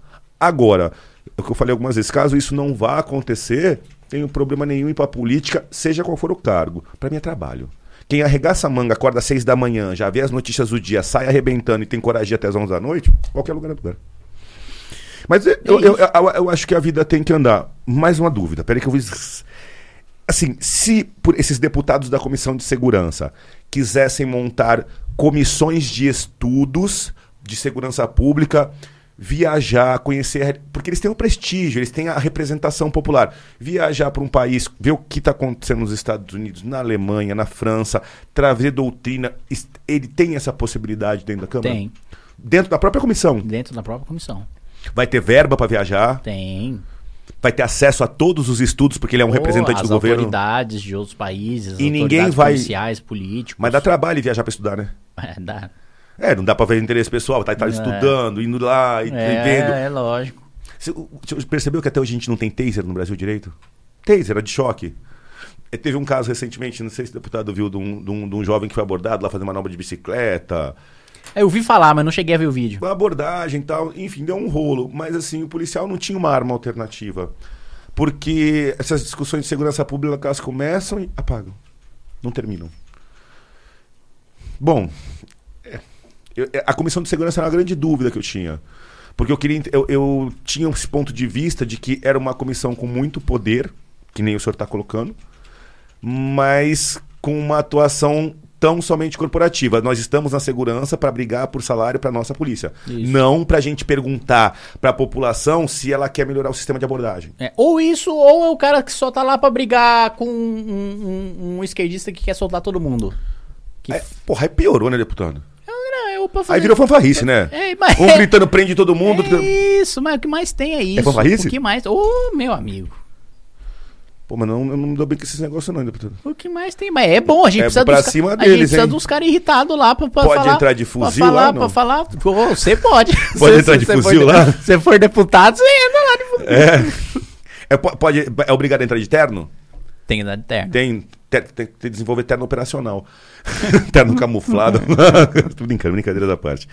Mas essas são questões que eu, que eu queria tirar dúvida. Ministério da Justiça e Segurança. É, a questão, então assim, se o ministro é advogado e a verba está na mão dele, comissão de segurança, muitos policiais preocupados em manter a sua base eleitoral da corporação. É o que mais tem. Preocupados em manter a sua base eleitoral na própria corporação. Bom, ainda sei lá. Pega algumas das perguntas. Perguntas, vamos, que... vamos, vamos, calma. Tem, ó, é, uma outra a internet trouxe. O senhor acha que o Facebook é uma ferramenta para censurar deputados? Não. Colocações. Não, eu acho o seguinte: tem políticas do Facebook. Você faz um contrato com o Facebook. Se você segue e cumpre aquele contrato, daquilo que você. Porque é uma rede privada. Você pode falar ou não pode falar, de acordo com o contrato que você assinou. Se você tá dentro daquela regra, aí não pode fazer, não deve, não deveria censurar nem apagar nada e você tem direito de entrar na justiça para isso. Nós já fizemos isso. Já aconteceu com a MBL. Do Facebook tirar e tal, a gente falar, tá, o que, que tá de errado aqui com as políticas de vocês? Não, não sabemos, beleza, justiça. Pau, perderam, tiveram que voltar. É, agora, se, se, se você tá quebrando mesmo as políticas, aí, meu irmão, aí você tá na, na, na regra do cara, da, da rede do cara. Perfeito. Mas, mas, só entrando nessa, né? Você acha que está certo terem é, tirado o, o, Trump do, do, Twitter, por exemplo, né? Porque, beleza, é uma plataforma privada, mas até certo ponto, né? A partir do momento que é usado pelo presidente é, como uma, uma forma de se comunicar com, com a população, né? Até onde que entra isso, né? Essa, essa questão da censura. Cara, no, no, no, caso do Trump, eu acho que é mais grave. Eu acho que o, o, o caso do Trump incentivar, incentivar é, é, invasão de, de, de Capitólio, de Congresso Nacional, para mim o Trump tinha que estar tá preso, não é nem perder o Twitter.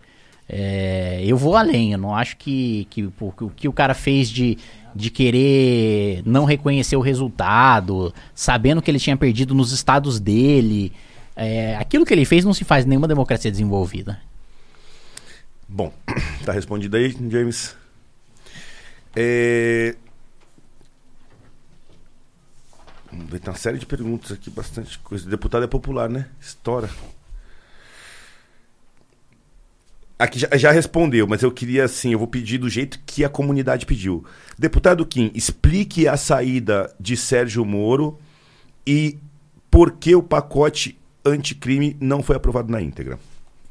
Bom, pergunta da comunidade pacote anticrime não foi aprovado na íntegra porque o próprio presidente da República sabotou o pacote anticrime e resolveu aprovar, né, sancionar uma emenda do, do PSOL lá dentro e colocar todos os seus deputados, inclusive o próprio filho, para desfigurar o projeto do seu próprio ministério.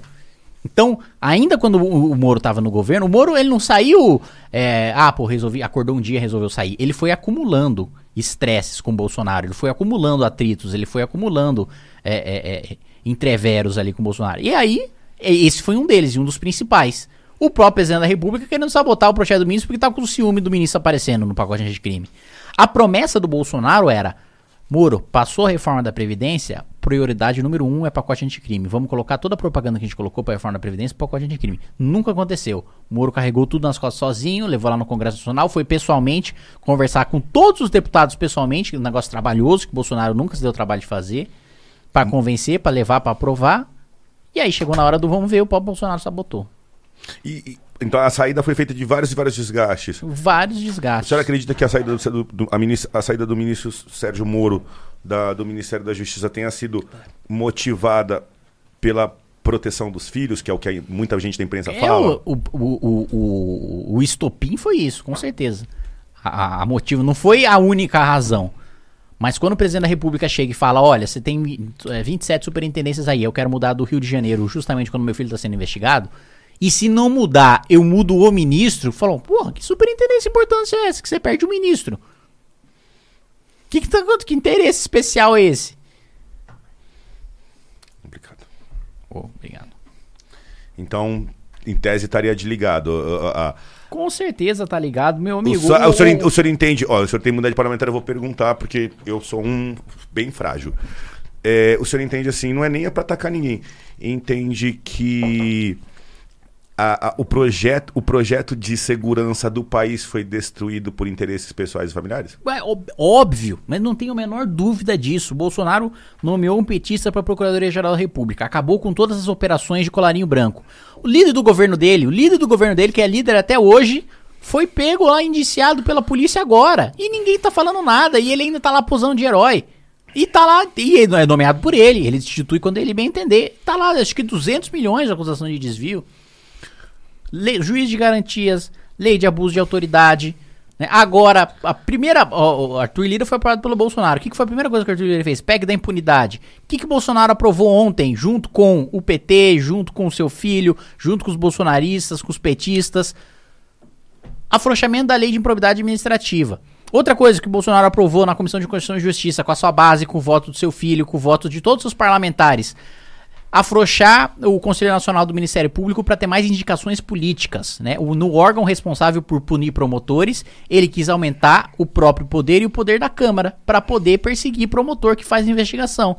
Então, não tenho dúvida de que ele pautou toda a segurança pública do país na defesa do próprio filho. Ele editou uma medida provisória para acabar com o COAF, só porque o COAF estava investigando o filho dele. Pediu uma liminar pro Toffoli e o Toffoli concedeu. Suspendeu todas as investigações envolvendo o COAF no país inteiro. Lavagem de dinheiro, eu tráfico de ar. Eu trabalho com lavagem parou de dinheiro. Parou tudo. Eu tava com vários processos, parou tudo. Parou tudo por causa de um cara. Parou tudo por causa de um cara. Então, eu não tenho dúvida de que ele pautou para isso. E ó, recentemente, agora eu digo isso com mais liberdade do que eu já dizia. O no meu discurso para que eu disputei a presença da Câmara dos Deputados, eu disse lá que o Bolsonaro era corrupto, vagabundo e quadrilheiro. E que se tivesse coragem era para ele me processar, pra gente discutir na justiça, ver se ele era homem de, de provar que ele não é. Eduardo Bolsonaro me processou e perdeu. Porque eu não posso ser processado por dizer a verdade. Então eu repito, e não só repito, como digo, você, cidadão, também pode dizer isso.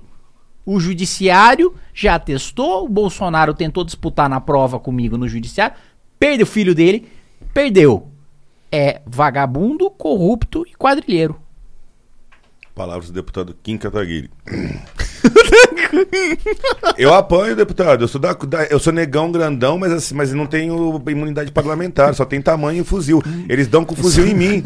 Eu saio, tem... eles me botam. Ele, porra, ele... só tem tamanho e fuzil da Cunha aí? Uma porra, mas pesou o tanto que você tem já. Tamanho e fuzil não ganha de colarinho branco. Uhum. Colarinho branco é mais forte, a caneta é mais forte do que, do que a arma. Infelizmente, no Brasil, a arma tal, quando vem a caneta, a gente vira, fica desse tamanho. Infelizmente, mas por pouco tempo. É, se Deus quiser. É, peraí, deixa eu. deixa eu ler uma daqui, demais. pode ser, doutor? Deixa eu pegar uma pergunta Vai. daqui. É, sou a favor de menos Estado, posse e porte de armas, independência dos Estados, regularização da maconha, aborto. O que eu sou, de esquerda ou de direita? Para mim, toda proibição é burra, tudo deveria ser regulamentado. Ah, 17 ou 13? e aí? É difícil esse, hein? Repete, repete. É, tra... 17 repete. ou 13 é difícil, hein? Não, não, ele quer, se, ele, ele, ele, quer, ele quer se encaixar num dos pacotes. Eu, podia pedir, pedir a leitura de novo do, do perfil do, do, do, Ele, tá, ele, ele, ele quis comentar isso, tá? Sou a favor de menos Estado. A favor de menos Estados. Posse e porte de armas. A favor da arma. Independência dos Estados. Tá. Regularização da maconha regularização legalizar. e porte de arma regularização. E a, e a favor do aborto. O que eu sou de esquerda ou de direita? Para mim toda proibição é burra tudo deveria ser regulamentado. Com a palavra o deputado Kim Kataguiri. É 17 ou 13 não não é nem esse 17 aí. não é nem 17 nem 13 é o 15 esse é, esse é um libertário. É um isentão? Libertário esse que, ele quer liberar tudo. Um libertário. Isso ele tá, ele tá na mesma, ele, bem longe do nosso anarcocapitalista. Não. Que quer tudo privado. Não tá tão longe assim, não. Passa perto? Tá, passa perto. Pra dar uma flertadinha ali. Dá uma flertadinha. Dá, dá uma balançadinha Ó, ali. prepara pro corte. Eu, o, o, o, o deputado Kim Kataguiri estava falando da gestão do ministro Sérgio Moro do pacote anticrime no, no Ministério da Justiça e da saída dele por divergências com o presidente. Eu Pergunta: Eu sei que o deputado sabe. Tá gravado. Aonde está Sérgio Moro? Sérgio Moro agora. Aonde está, onde está Sérgio Moro? Agora Sérgio Moro está trabalhando em iniciativa privada, né? No, no Brasil, fora do Brasil. Tá, onde está Sérgio Moro? Está no Brasil, às vezes vai para os Estados Unidos. Eu tenho conversado com ele, mas o que eu sinto dele é que ele quer distância da vida pública. Existe, o senhor acredita que existe a possibilidade do de Sérgio Moro ser o candidato da terceira via à presidência da República? Eu acho que ele teria boa chance, seria um dos caras que já sairia com a melhor posição, mas ele pessoalmente não quer. Ele chegou num nível de, de fritura, de desgaste que ele não quer. Vou ele confessou isso pro senhor que ele não tem interesse em ser candidato a presidente não, da República? Não, não confessou expressamente, mas é, é, é O senhor acredita que pelas palavras. É, pelas palavras, não. Ele quer recuperar a vida particular dele? Isso. Quer James, voltar a poder ir na padaria, quer, sabe, voltar a ser pessoa normal. A gente, eu e o James aqui, a gente estava debatendo outro dia que todas as pessoas muito boas tecnicamente, às vezes elas são tão atacadas na política que gera uma aversão e a pessoa quer voltar para a vida dela. Foi isso, esse fenômeno que aconteceu, é né? Isso, é o que mais acontece. Acredita que é, vocês, vocês que estão com todo respeito, se estiver errado, me corrija. Mas eu tenho visto que vocês estão liderando a terceira via. Eu, a terceira via que está sendo proposta está sendo liderada por vocês. Vocês gostariam de quem como candidato à presidência da República na terceira via? Quem hoje, é hoje a gente trabalha com o Danilo Gentili. O Danilo Gentili é o candidato Danilo à presidência Gentili. da terceira via. E caso o ministro, o ministro, né, caso o, o juiz Moro volte atrás e pretenda concorrer, entre ele e Danilo Gentili, quem o movimento? Eu acho que o Moro tem mais chances, né? E o próprio Danilo apoiaria o Moro. Danilo Gentili hoje é, tá, tá, está favorável a ser candidato a presidente da República? Sim. Ele, ele é, um, é pré-candidato? Não tenha dúvida disso. O senhor afirma que, então, ó, exclusivo, ao corte, deputado Kim Kataguiri, que é do movimento, o pré-candidato à presidência da República pelo, pela terceira via é Danilo Gentili? Danilo Gentili. Por qual partido, deputado? Afiliação? Boa pergunta. Esse é um Independente. Desafio, esse é um desafio que a gente precisa superar. Saber qual partido topa bancar essa candidatura. Topa colocar, ó, vamos com ele e não vamos nos vender para ninguém. A intenção, a, a, a terceira via, ela vai ser pluripartidária ou é um partido só? Tem que ser pluripartidária. Tem que ser pluripartidária para ter força, para ter tempo de televisão, para ir para debate. Se você não tem o um número mínimo de deputados, se quer para debate, você vai. Perfeito. Bom, então aqui, ó, o deputado Kim Cadeirinha, ele gostaria do ministro Sérgio Moro como candidato, mas pela movimentação do ministro, por, por conversas do deputado com o ministro Moro, ele acredita que ele está desgastado e cansado da vida pública. Perde-se mais um gênio. Independente de desgastes dele com Bolsonaro ou não, eu acho ele um profissional extremamente Sim, competente. Excelente. Um gênio, a gente pede mais um gênio. Mais um jogador que não quer jogar porque o técnico era bravo. É, a gente queria que o pessoal está pedindo para o deputado Kim apresentar a emenda antiprivilégio para o canal. Opa, emenda antiprivilégio Isso. é um projeto que eu tenho trabalhado é, há um ano né, para conseguir as assinaturas necessárias, que é basicamente fazer com que na reforma administrativa que a gente está debatendo, juiz, promotor, político, todo mundo que ocupa o topo da elite do funcionalismo público esteja dentro da reforma. Não tenha privilégio para ninguém. O governo Bolsonaro demorou dois anos e meio para mandar uma reforma administrativa e mandou só para a base. Mandou só para o policial, mandou só para o professor, mandou só para o enfermeiro e não mandou para elite, que é onde realmente tem privilégio. O policial não tem privilégio. O policial tem suas prerrogativas, o professor não tem privilégio. Imagina. Que, pro, que professor ganha mais que 39 mil reais o teto de gasto? Que policial ganha mais de 39 mil reais o teto de gasto? Ninguém, nenhum. Isso está no Ministério Público, no Judiciário, às vezes no Parlamento, que o Bolsonaro não teve coragem de enfrentar e nós estamos colocando na reforma. A gente precisa de 171 assinaturas. Estamos há um ano coletando, faltam 16.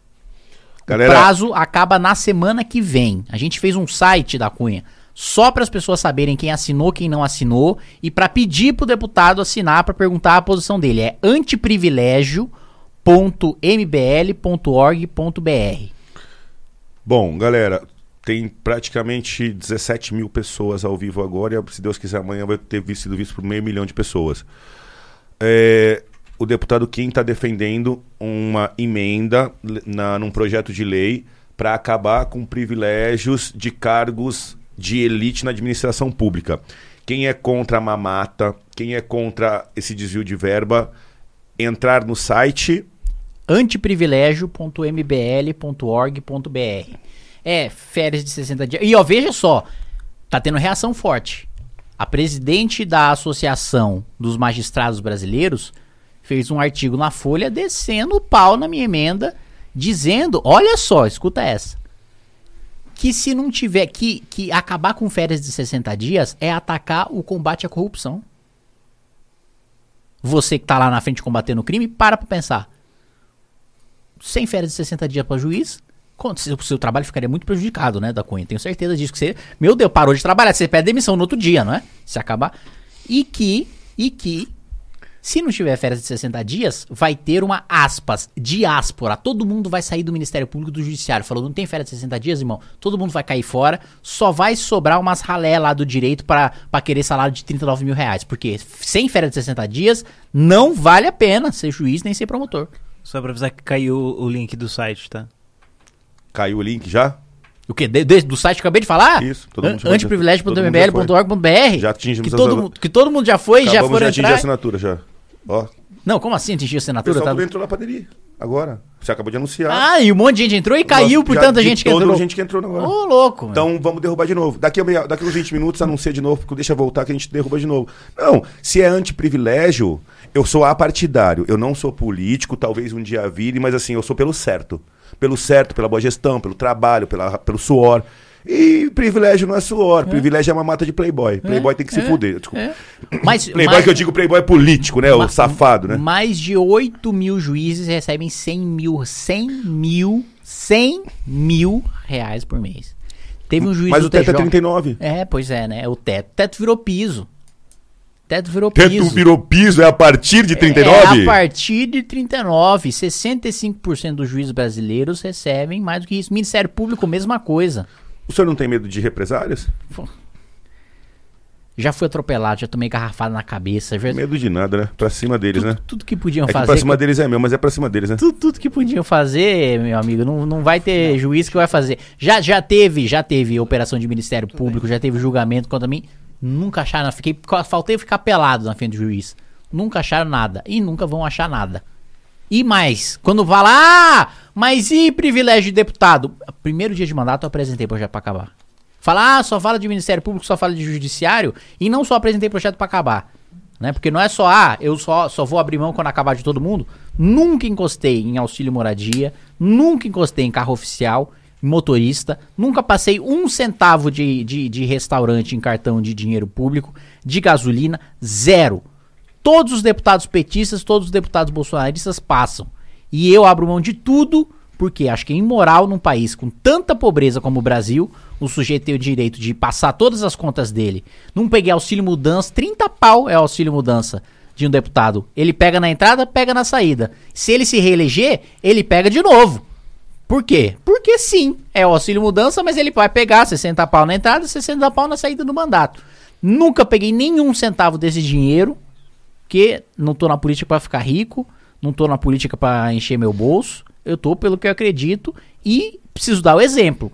Se eu tô falando que é para abrir mão, faço doação de parte do salário todo mês, se eu tô falando que é para cortar privilégio de todo mundo, eu vou cortar onde eu já posso cortar, o meu. Perfeito. E, e o que eu escuto, Começa na carne, né? E o na que, eu, própria. e o que eu escuto dentro da câmara quando eu faço isso, sabe o que, que é? Um, ou que eu sou otário. Falando, tá aí, você tá eleito, é, tá dentro da lei, você pode fazer isso, você pode pegar, tá lá, pega lá. Você é o trouxa. Por que você não pega? Você é otário. Ou sou populista. Ah, você faz isso só pra propaganda. Você faz isso só pra se aparecer. Vamos supor, da Cunha, que eu não acreditasse em nada disso, que eu fizesse isso pra aparecer. O que, que o povo tá perdendo com isso que eu tô fazendo pra aparecer? Nada, nada, Qual nada. que é o grande prejuízo que eu tô causando um povo. Ah, olha só, da Cunha, eu tô me aparecendo aqui preservando 50 mil reais do seu dinheiro, viu? Ah, eu, eu sou cuzão pra caralho, hein? Tô fazendo isso só pra me aparecer. Eu vou fazer uma analogia. É, eu tenho o canal Delegado da Cunha que tem as operações policiais, né? E eu fui muito atacado por muitos haters policiais, por chefia das instituições, de que eu tava gravando só pra me aparecer. Mas assim, pra me aparecer eu tive que. No canal, que eu gravei um ano da minha vida de trabalho, dos 16 eu gravei um. Tem 60 operações que eu tô indo pra favela de fuzil tomar tiro. Só pra me aparecer. 60 vezes. 60 vezes. Aí eu peguei outro dia. Esse e fa- gosta de aparecer, hein? Até tomando tiro. 60 vezes, 60 vezes indo pra favela trocar porrada com crime organizado em um ano. Passei a aparecer. O cara passei a aparecer vai tomar tiro da cara, né? Dá e tomar, né? É muito trouxa, né? Desculpa, vamos lá? Pergunta? Então eu vou onde eu queria. É, Deputado, assim, a gente escuta que muitas vezes a Câmara, que os deputados, eles se rendem à sedução do dinheiro é, de verbas de emen- emendas parlamentares. E, e muita gente fala que a em- emenda parlamentar é um suborno lícito. É o que eu falei, a gente está falando com a favela. O, o canal Delegado da Cunha, ele tem elite, tem todo mundo, mas ele é eminentemente aqui nós é Favela Futebol Clube.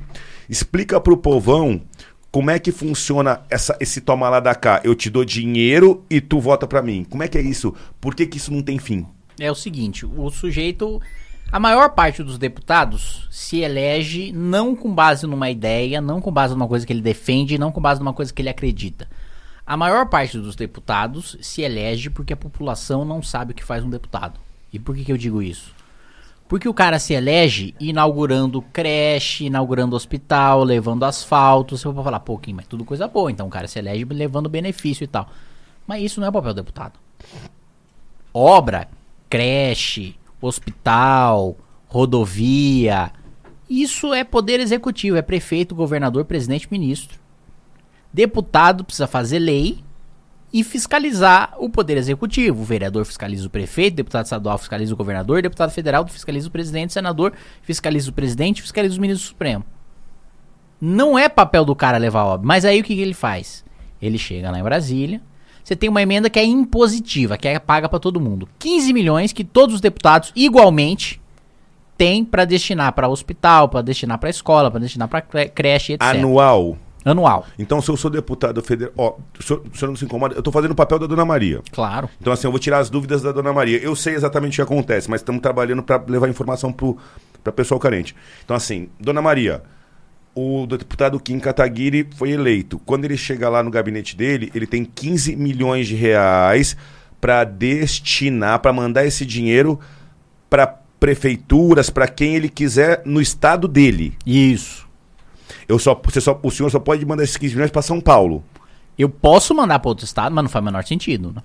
Pode, tem liberdade. Pode, poder pode. A lei permite. E esses 15 milhões manda do jeito que quiser. Eu posso mandar um milhão, dois, trezentos mil. Eu mando, é liberdade Só ampla. um mínimo de 250 mil e por destinação. Você não pode destinar menos do que 250 mil. E 50% necessariamente para saúde. Dos seus. Dos 15. Dos 15. 7,5 de saúde. Perfeito.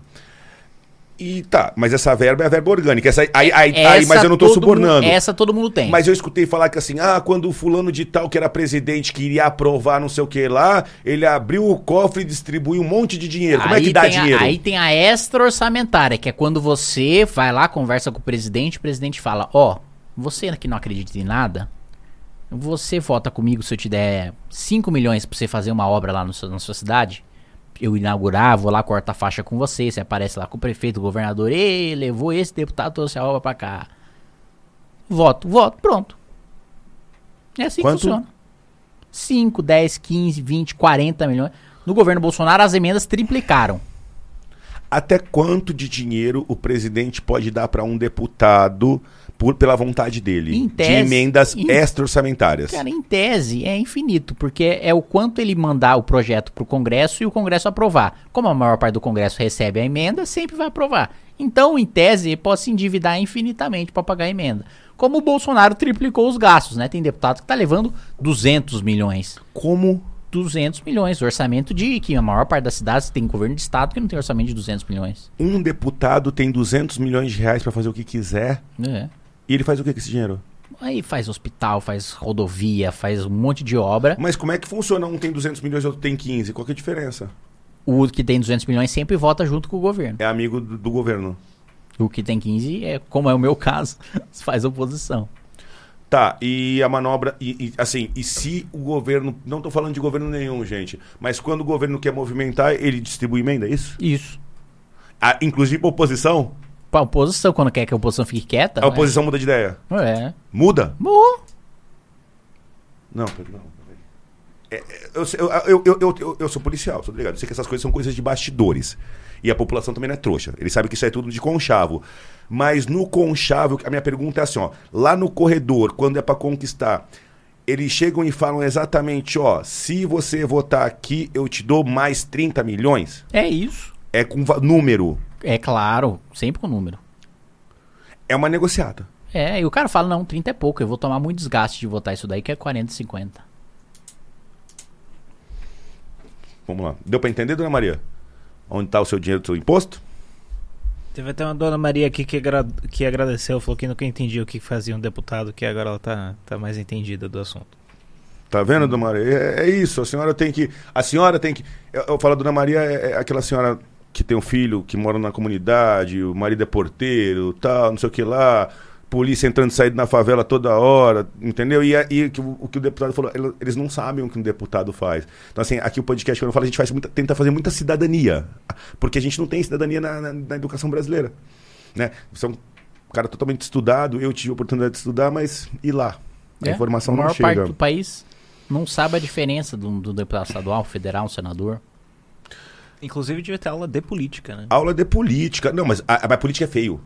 Estudar, é, é mais fácil ser burro em política e votar errado e não se misturar com política do que saber estudar política para saber votar. O Mas brasileiro. Claro, para o sujeito que está na elite política, na oligarquia, que o cara é deputado desde que o avô dele era deputado e ele sempre se elegeu nesse esquema, tô com o governo. É um cara que não interessa quem está no poder, ele é apoiador do governo. Tem um cara lá que apoia o Bolsonaro, e era a base do governo Dilma. O líder do governo Bolsonaro era ministro da Dilma. E tudo bem. Quem é o atual líder do governo Bolsonaro? É o Fernando Bezerra. E ele foi ministro, ministro de Dilma Rousseff em que pasta? Fini... Vixe, boa, boa Mas pergunta. foi ministro de Dilma Rousseff. Ministro. E hoje é líder do governo Bolsonaro. Líder do governo Bolsonaro. Isso vai de encontro ao que o deputado falou, que todo mundo senta na mesma mesa. É lógico, é lógico. Nós somos inocentes, eu tô me sentindo a criança. É lógico, cara. E, o, e o, o, cara que tá sempre na mesma oligarquia, na elite política, ele gosta desse esquema. Por que, que ele gosta desse esquema? Porque é só ele estar tá com o governo, ele já tem mandato, ele já tá numa posição de vantagem, é um mandato que ele herdou dos parentes. Aí ele vai destinando aquele dinheiro toda hora, inaugurando obra, inaugurando obra, inaugurando obra, inaugurando obra. Não precisa se aprofundar em matéria nenhuma, não precisa se posicionar sobre nada, não precisa estudar nada, não precisa pensar país, não precisa levar projeto, participar de debate, de discussão, não precisa se preocupar em votação. Ah, votar como? O presidente mandou, eu voto aqui, pronto, acabou. Complicado. Eu, eu tô pensando aqui, né? O, o, voto no Brasil é obrigatório, mas em, em aprender sobre política não é. Não é. é. Será que essa é a mesma ferramenta do ou é direita ou é esquerda e, e, ataque os outros? Eu acho que não, James. Eu acho que aí a gente vai de encontro. Lembra aquele nosso podcast com um sargento que serviu ao exército de Israel, né? Então, assim, eu acho que o Brasil é um país de muitos direitos e poucos deveres, entendeu? Então a pessoa acha que, tem, que não tem o dever de saber política para exercer a democracia, mas eu entendo como um dever. É dever de todos exercer a democracia, né? Entendeu? O meu ponto de vista é que o brasileiro não quer esse dever de aprender política. Será que o deputado concorda que é um deputado? país eu acho, eu acho que tem duas coisas. Um tem um desinteresse. Né, um desinteresse, um desinteresse de boa parte da cara, população cara, fato, por, por ranço, né? O cara, de fato, é, ele associa política a ladrão. O né? que, que, é, que, que é o pensamento médio? Ah, o que, que é um político? Político é um cara que tá lá para me roubar. Né? É o, o, velho ditado do Alborguete sobre políticos. Tudo que pinta de novo, pinta na bunda do povo. o velho ditado. É, esse, é, esse é um pensamento que traduz bem o pensamento médio sobre política. E aí, ao mesmo tempo, quem deveria, quem teria o dever de instruir, de levar é, é, isso para a escola, de levar isso para esclarecer a população, de fazer campanha sobre isso, de conscientização, etc., não se interessa por isso, que são os políticos. Eu, eu falo que a gente. Eu falo assim, deputado Kim, que o brasileiro ele faz uma espécie de bullying político. Então, assim, o povo brasileiro, em vez de incentivar os melhores a irem para a política, a, me, os melhores quando vão para a política, no momento que eles falaram que vão para a política, eles viram safado, bandido sem vergonha. É porque ele decidiu ir. É isso. Só que eu acho que o povo erra quando faz isso, porque ele desmotiva os mais capacitados claro. que podem ficar milionários nessa iniciativa privada, eles deixam de dar a parcela deles pro país. É exatamente isso. O cara, quando trata todo mundo igual, quando fala que todo mundo é bandido, tá incentivando o bandido. Porque o bandido tá lá e é bandido. E ele vai se importar de estar tá se chamando de bandido? Não. Vai se importar com a reputação dele? Não. Agora, o cara que é decente, que quer fazer certo, que quer estudar, que poderia estar tá ganhando muito mais dinheiro na iniciativa privada, chega na política, o cara nem te conhece, só por você ser político já te chama de bandido, vai falar, porra, o que, que eu tô fazendo aqui? Seria isso que tá passando na cabeça do ministro Moro? É mais ou menos a mesma linha? É mais ou menos tá, isso. Sofreu tanto bullying, tanta perseguição que ficou totalmente desmotivado. É, é. Triste, né? Vamos para perguntas. Vitor Oliveira. Kim, por que é tão difícil implantar na educação brasileira, desde o ensino fundamental 2, estudos relacionados à educação financeira para que as crianças cresçam com uma mentalidade consciente?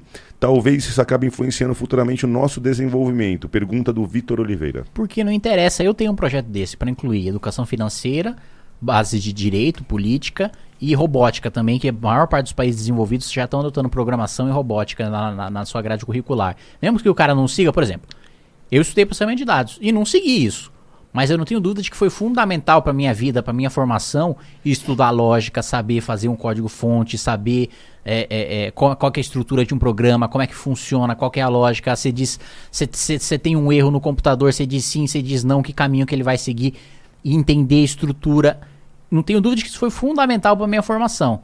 Deveria, acho que deveria, para formar um sujeito para o mercado de trabalho. Boa parte das profissões que a gente conhece hoje não vão existir mais né, no futuro. E a gente não está preparando esse cara para o futuro. A gente está preparando esse cara para ser um desempregado. Perfeito. E mais do que isso, né? O cara sai da escola sabendo, sei lá, fazer calcular mol em química e ele não sabe que é a taxa de juros do banco. Não, não sabe gerir o dinheirinho dele. Ele não sabe o que o cheque especial faz. Ele, ele, ele, sai, ele sai da escola com um cartão de crédito, podendo gastar o quanto ele quiser, e sem saber da consequência daquilo. E sem saber que, que ele, vai, vai, ele vai entrar na, já na adolescência numa bola de neve que ele vai sair na vida adulta se sair. É, já começa a vida endividado, né? Quando ganha o primeiro cartãozinho de banco estudantil, rapaziada, molecada jovem a partir dos 10 anos tal, vai chegar uns 14, 15 e tal, vai vir o primeiro cartão do banco com um limitezinho, já pode usar tal. Quando vocês verem, vocês estão fazendo 18 já com o nome no SPC. Não é isso? É isso. Faz 18 já com o nome sujo desde os 16, uhum. né? Porque já tinha um cartão de estudante, já, já se quebrou de dinheiro, né? Muito legal, parabéns. Tem uma pergunta interessante, que qual, qual que é a posição majoritária do Congresso e governo a respeito das legislações sobre criptomoedas? Esse novo ativo representa liberdade? Eu pessoalmente sou favorável a, a manter desregulamentado, você só declara lá porque você tem e, e, ponto. Acho que quanto mais livre, melhor. Mas a visão majoritária do Congresso e do governo, um, é de ignorância, é de não saber o que é. Dois, é desconfiança, é de achar que criptomoeda é coisa de ladrão que quer lavar dinheiro e aliciar a criança. De cara que tá na Deep Web. Outra pergunta? É, você quer o seu. Chegou a comida aqui fora? Você quer? Eu não coloquei só pra gente não ter o barulho mastigando assim. Rendando é, é, sobre o nosso podcast. Como é que é mesmo que chama? É... os caras falam que tem um dinossauro na, no podcast. É. A SMR, né? Aquele, aqueles vídeos de, de fazendo barulhos. Isso. uh, bom. Kim, o real motivo da PEC 3220 é angariar mais cargos comissionados para fortalecer a classe política? Eu acho que sim. Eu acho que o Bolsonaro mandou com, nessa intenção. É, Porque de... ele mudou. Hoje, só pode ser cargo comissionado um cargo de, de chefia, um sujeito que vai gerenciar, que vai dar. Porque quando você disputa uma eleição, no final das contas, você está perguntando à população que rumo que você quer tocar. Né? Que, que, você quer gerir o país como? Povo. Você quer gerir desse jeito, beleza. Então, eu tenho cargos políticos para indicar, eu tenho um secretário para indicar, eu tenho os, os, assessores do secretário para seguir naquela linha. Muito bem. O que a PEC está mudando, e isso eu discordo plenamente, uma das principais coisas é, para além daquele cargo de, de, de assessoramento e para além daquele cargo de chefia, eu poder nomear um cargo técnico também. Perfeito. Então, peraí eu vou acabar com o concurso público de um cara que mantém uma estrutura de Estado. Você vai acabar com o corpo do Que é qualificado para o Ministério da Saúde para manter a, a, a, as políticas que já são feitas no passado, para instruir o novo cara que chegou, para ajudar com assessor. Porque o, o, cara que é técnico, e eu tenho muito contato com os técnicos da Câmara e dos Ministérios, são caras excelentes, são caras muito qualificados, que entendem muito daquilo que estão falando. Cada comissão temática tem um corpo de técnicos para auxiliar o deputado. Perfeito. E são caras muito bons. E são caras que você dá o tom político. Se eu chego na. Eu sou membro da Comissão de Constituição e Justiça, sou titular. Se eu falo pro cara, olha, eu pessoalmente tenho uma visão, e nem todos que. A maioria são do direito, na quem é de da Comissão de Justiça, mas outros não são. E os que não são, ele fala: olha, esse projeto eu tenho uma percepção política de que ele é inconstitucional. Faz um parecer dizendo que é inconstitucional. O cara é um técnico, o que ele vai fazer? Um parecer dizendo que é inconstitucional. Perfeito. O cara fala, não, eu acho que tem a percepção que é constitucional. Faz um parecer falando que é constitucional. O mesmo técnico vai fazer, pode fazer para dois deputados diferentes. Um parecer dizendo que é constitucional, outro dizendo que é constitucional. É esse a função do técnico. Não é, Perfeito. Por que que eu vou... Ou, Ele não é partidário. É, por que que eu é vou, por exemplo, um, um, um, um, porteiro? Um porteiro do ministério. Por que que eu vou abrir para um cargo comissionado e não por concurso? Que visão estratégica, política eu preciso incutir no porteiro? É cabide de emprego. É só para o cara poder nomear um amigo. Isso eu discordo plenamente. Quando o senhor chegou é, em Brasília como deputado, bem jovem e tal, o senhor conseguiu montar seu gabinete ou já estava montado? Não, consegui montar. Fiz o processo seletivo, é, chamei gente de direito, de direito constitucional, de economia, de segurança pública tem um, tem um, tem um, tem um policial da, da, da, da Polícia Civil, que é o Luciano, um abraço Luciano, inclusive, que me ajuda nas questões de, de segurança pública, atuou na Delegacia de Crimes Cibernéticos. Oh, é, então, de, to, de todas as áreas que, que eu pretendia atuar no mandato. E aí, quando tinha alguma coisa a mais, por exemplo, eu que eu não esperava, às vezes você chega no mandato, você chegam pautas para você que você não imaginava ter contato. Você precisa ser meio clínico geral ali. Você tem sua especialidade, mas você precisa entender um pouco de tudo. Chegou, por exemplo, um, um projeto de lei ambiental para mim. Para e eu é, seria o relator. Eu daria o texto do projeto de lei de licenciamento ambiental. Aí, puta, eu fui lá, fui atrás da USP, do pessoal que, que entendia de direito, de economia ambiental, para saber os impactos daquilo e tal. E busquei o pessoal qualificado para isso. Perfeito. Tem uma pergunta aqui. É, você não acredita que essa reforma administrativa não irá submeter a conduta do servidor para atender interesses escusos? A estabilidade não é uma forma de garantir que o servidor cumprirá a lei, independente de agradar seu chefe político? Eu defendo, eu defendo que se mantenha a estabilidade com análise periódica de desempenho. As pessoas às vezes confundem estabilidade com, com sujeito com proteção de servidor vagabundo, servidor corrupto ou de servidor que não vai trabalhar. Não é isso. A, a, a, a, estabilidade existe justamente para o sujeito não sofrer perseguição política, perseguição, para ele não perder o cargo, caso ele, por exemplo, um dos maiores exemplos recentes disso, o delegado que descobriu a mutreta do ministro do Meio Ambiente. O que, que ele falou quando a gente chamou ele para depor lá na comissão, para testemunhar? O que, que ele falou?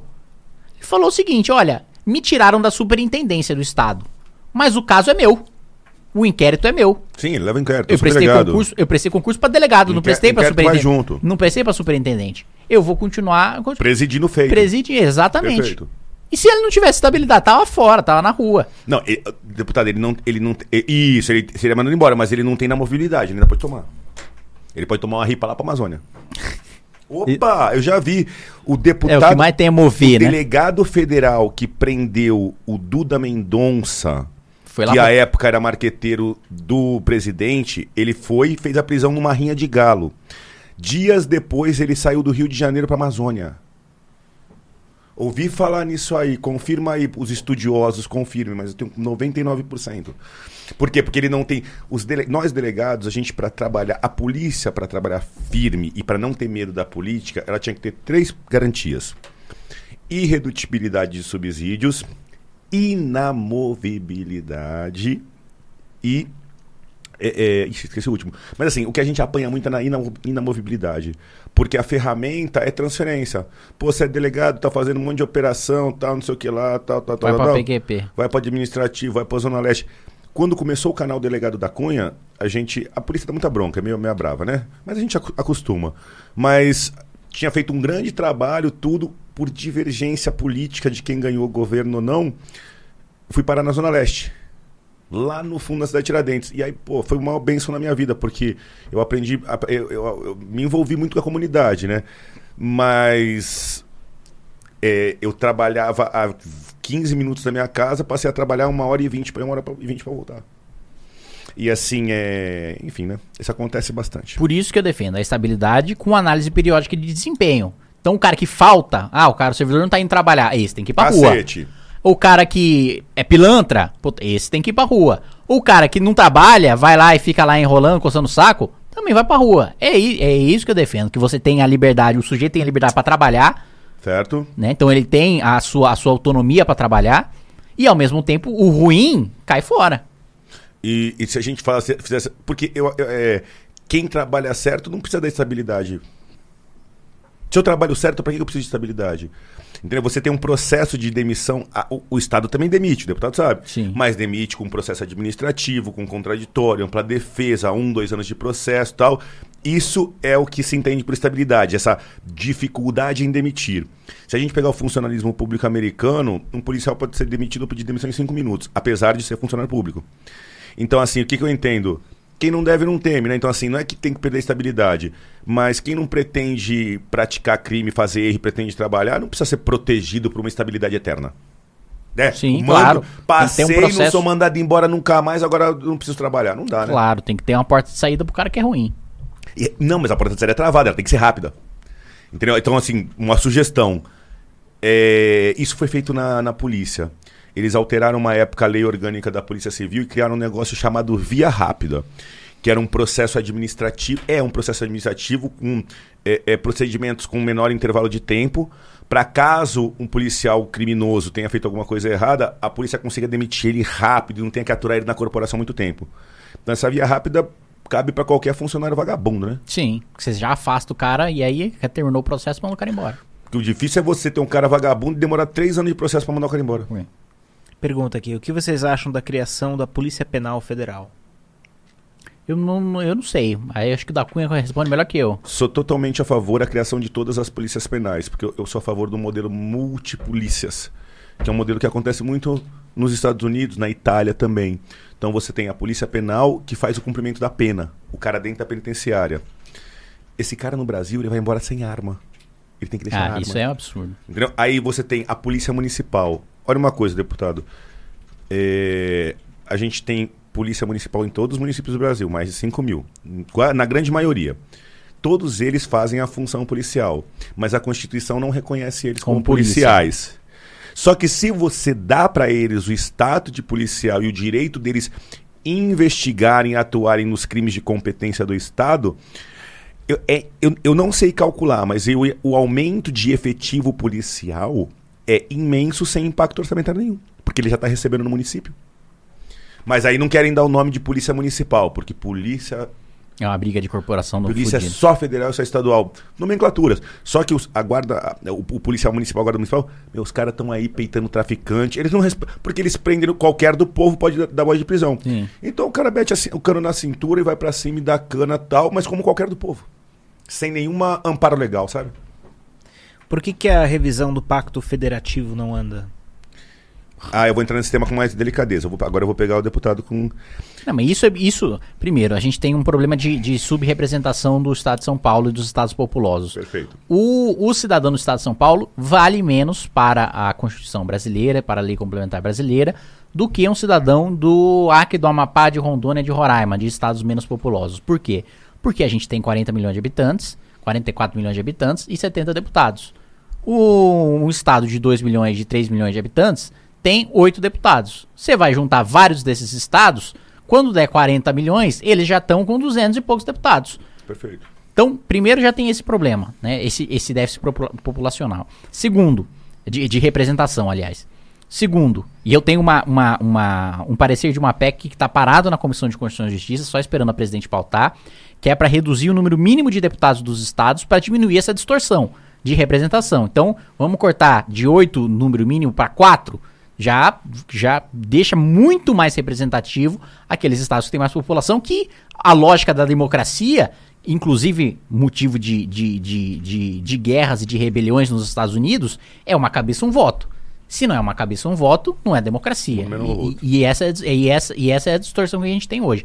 E para além disso, você tem a falta de esforço e a falta de empenho mesmo da bancada paulista e do Senado também, e você rever o Pacto Federativo. Os caras simplesmente não tem isso como pauta, é só uma brigalhada da lá e pra cá. O cara quer saber divisão. Tem emenda, emenda além de individual, parlamentar, tem estadual, de bancada.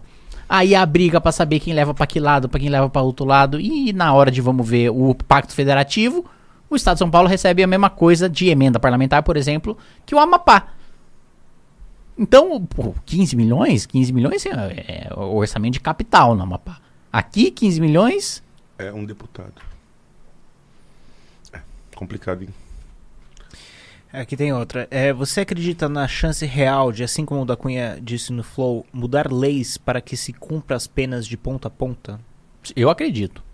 Eu, eu acho que precisa ter, Precisa ter alguém Precisa lá. Ter alguém macho na comissão de, de segurança pública para botar para ferver, né? Puxa essa pauta, puxa essa pauta pelo, pelo Corarinho. Leve assim, ó. Eu vou, eu vou fazer um mandato para isso, ó. Vou ter, eu, vou, eu vou ter que. Durante o meu mandato, vou ter que decidir sobre várias coisas. Mas eu vou puxar isso aqui que vai ser, que eu vou dar é, o sangue para isso. Aí vai.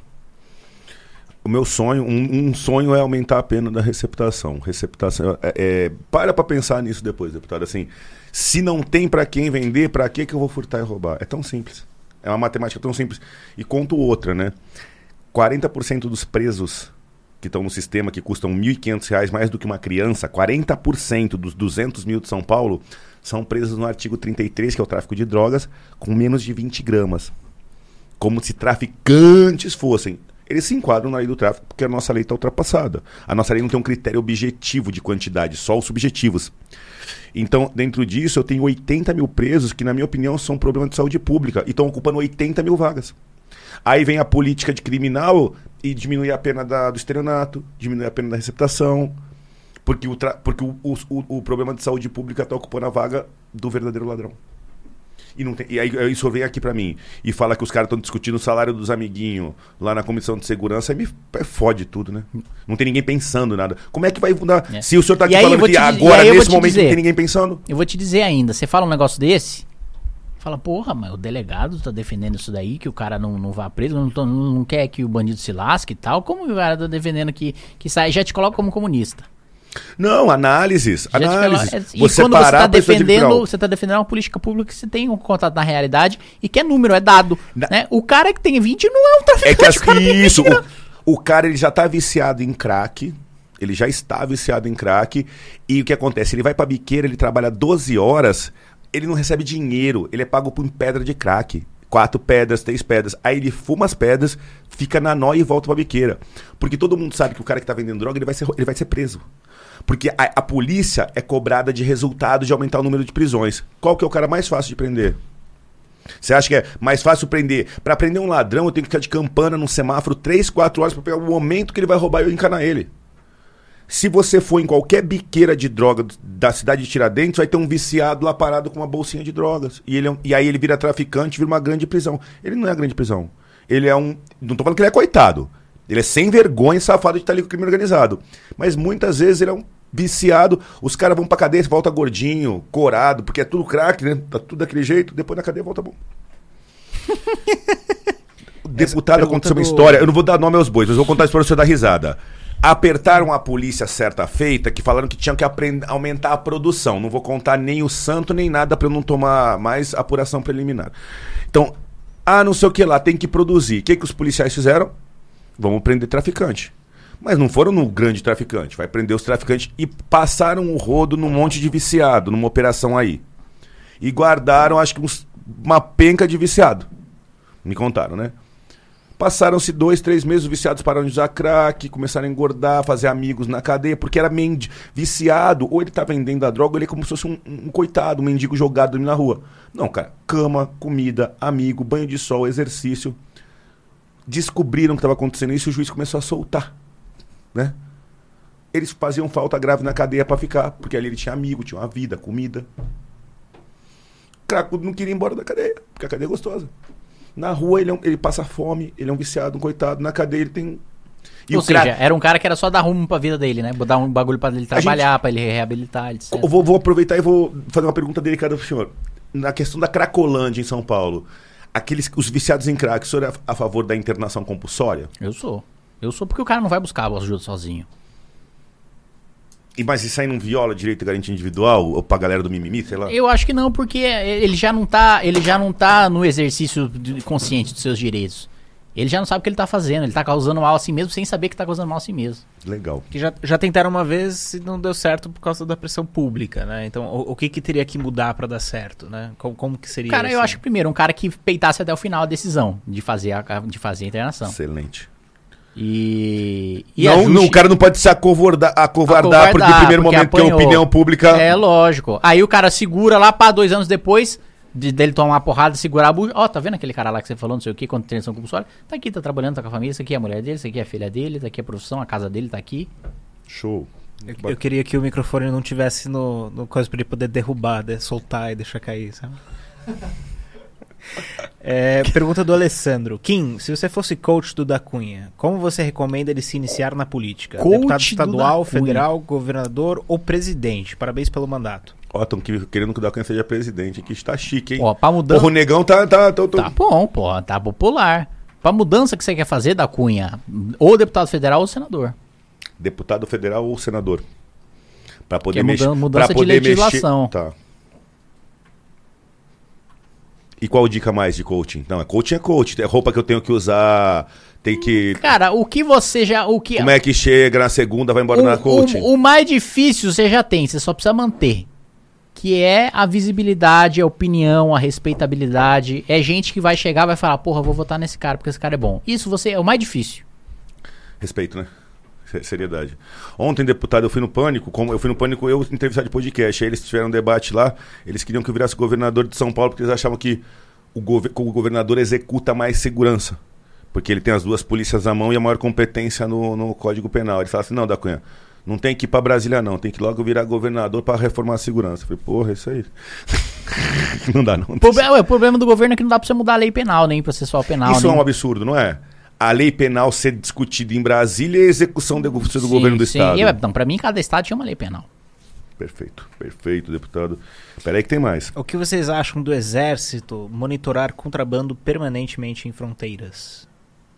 Eu não tenho opinião sobre isso, não. Aí a da Cunha sabe melhor que eu. Eu acho maravilhoso, mas a nossa extensão de fronteiras ela é imensa. Eu fui oficial do Exército durante anos e nós temos só 300 mil homens no Exército Brasileiro. A Polícia Militar de São Paulo tem 100 mil, para ter uma noção do tamanho da Polícia Militar e de como poderia ser maior nosso Exército. Então, assim, a gente já, o Exército Brasileiro já está em toda a fronteira, mas eu acho que, assim, se a gente for imaginar que a gente vai colocar um soldado do lado do outro na fronteira, deve estar um a cada 10 quilômetros. Foda, né? É foda. Uma criação de uma Guarda Nacional, como a dos Estados Unidos, mas subordinado ao governo federal, resolveria o problema de segurança pública, já que o Exército não precisaria focar em segurança pública? Não, porque já tem, né? É a Força Nacional. Eu sou contra. Não, eu também sou contra. Porque eu acho eu, que a Eu força... acho que viram, viram, viram a guarda pessoal do, do presidente da República. Não é Ele- nem isso, ele tira dos estados, né? Por que, que ele não faz um concurso, cria, monta, os caras ficam o tempo todo em Brasília aquartelado pra ser usado sim. rápido? Só mobilização já é difícil. Isso é coisa de quem não manja de polícia. Eu tenho uma polícia que fica cada um num canto e tem que convocar, pegar o avião, É, já morreu. é, é. Já morreu o cara lá. E, e eu- eu acho que também, é, em, em vários setores, as pessoas têm uma, uma impressão de que a solução centralizada é a melhor, de que Brasília resolve melhor do que os estados. E por quê? Se está mais distante do problema, se conhece menos o problema, se conhece menos a realidade, se não está recebendo reclamação na orelha todo dia, como o cara que está no estado. Por que a Brasília vai ter uma solução melhor? Ah, se deixa centralizar em Brasília, vai proteger mais o meio ambiente. Ah, se tiver uma força em Brasília, vai melhorar a segurança pública. Ah, se for definida a política de educação em Brasília, a gente vai padronizar a educação, vai ser melhor para o país inteiro. Ah, o sistema de saúde, vamos centralizar em Brasília, que aí vai ser melhor para o país inteiro. Eu não tô vendo isso funcionar, não. É delicado. O- eu tive aqui com o Arthur Duval, mamãe falei, um pessoal super bacana, inteligentíssimo, tal, trabalhador, guerreiro, tá aí na luta. E aí ele veio falar, ele falou sobre uma pré-candidatura dele para governador do estado. E eu perguntei de projetos. E aí ele veio falar na questão da receita tributária, de você ter 11% de tudo que é arrecadado em São Paulo indo para Brasília e um retorno de 5%.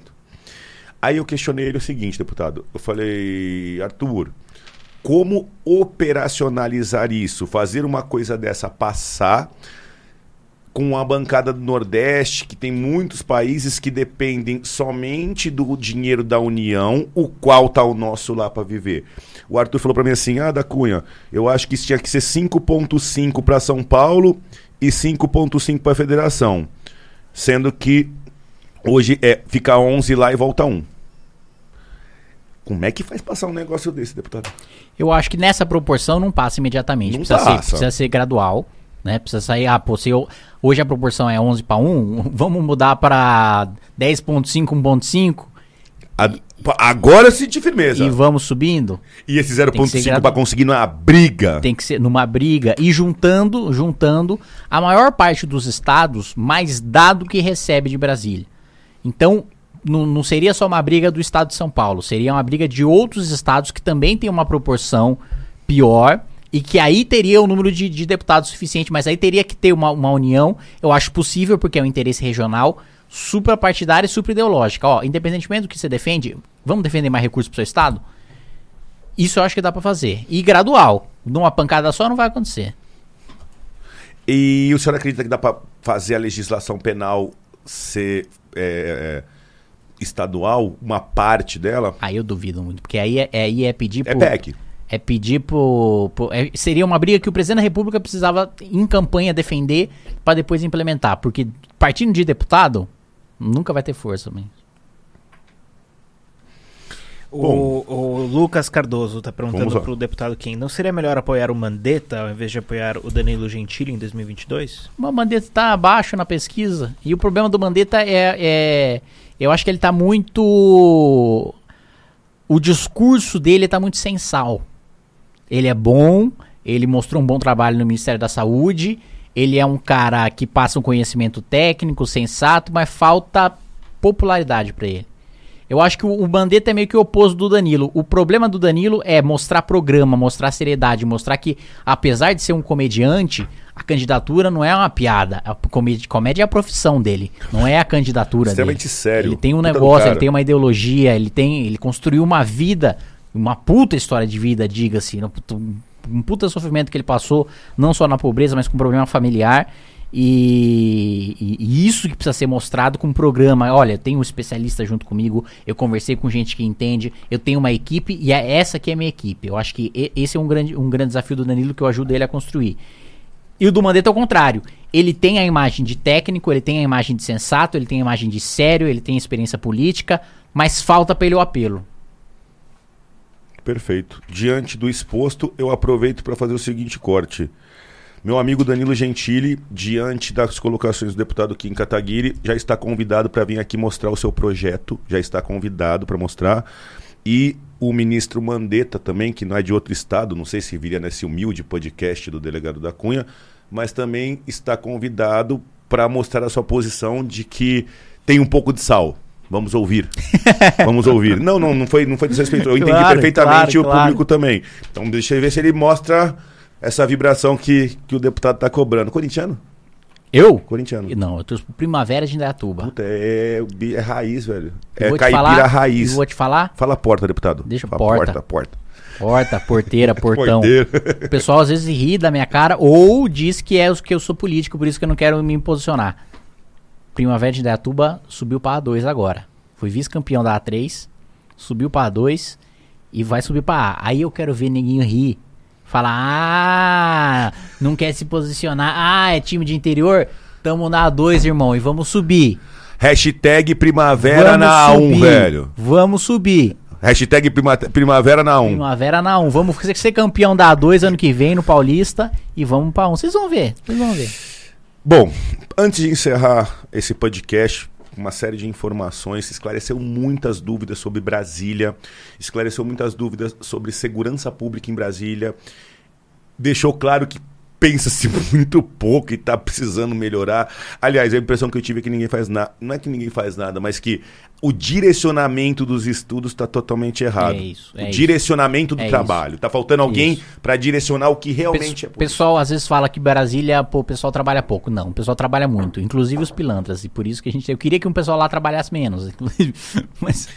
Por último, assim, para fechar o podcast, nós, é, eu queria uma mensagem sua, porque eu acho que. Uh, o maior exemplo que, que o Kim Kataguiri passa é ter encarado a, polícia, a política jovem e mesmo jovem é, ter consciência de que tem habilidade para peitar antigos políticos.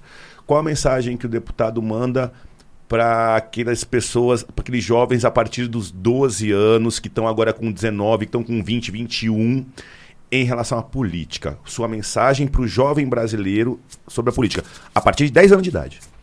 A mensagem é o seguinte: não tenha a política como um, um, bicho de sete cabeças, como um monstro que se encostar em você vai te corromper. Não acredita nessa, nessa baboseira de que, ah, não, ele era tão bom, tão idealista, tão inocente, foi lá, o sistema corrompeu, não aguentou. O sistema, é, é, né, o, o dinheiro, o poder subiu a cabeça. Meu amigo, o cara que chega em Brasília e rouba e vai fazer putaria no barco esse sujeito sempre foi canalha. Ele só está sendo canalha com mandato agora. Então, não, não ache que é, ah, é um negócio que vai te corromper. Não, se você tem princípio, se você acredita que você faz, se você é esforçado, se você estuda, você vai continuar sendo do mesmo jeito quando você exercer um mandato. Então, você quer fazer parte da vida pública, você quer militar politicamente, siga firme e aguente. Você vai tomar pancada. Se você não aguentar pancada, cai fora que não é que não é seu espaço. Tem duas frases de Churchill que para mim são fundamentais para política. A primeira é o seguinte: política é guerra. É a mesma coisa, só que é uma política é uma guerra que você pode morrer várias vezes. Toma tiro várias vezes, pode morrer várias vezes. Segundo ponto: você tem inimigos. Bom, significa que você lutou alguma coisa por alguma coisa alguma vez na sua vida. É isso. Coragem. Coragem para politizar e democratizar mais esse país. Obrigado, deputado Kim Kataguiri. Parabéns pelo seu trabalho, por ser quem é e pelo exemplo que dá. Pra cima deles. Digo a, a, as mesmas palavras que você disse, eu devolvo. Pra cima deles. Pra cima deles. Vou fazer também, pode fazer? Pode fazer, posso, pra cima deles. Eu adoro posso, pra cima deles. Pode roubar. Pode, posso roubar? É, é nosso. Sou é político, vim pra roubar. Pra cima deles, velho.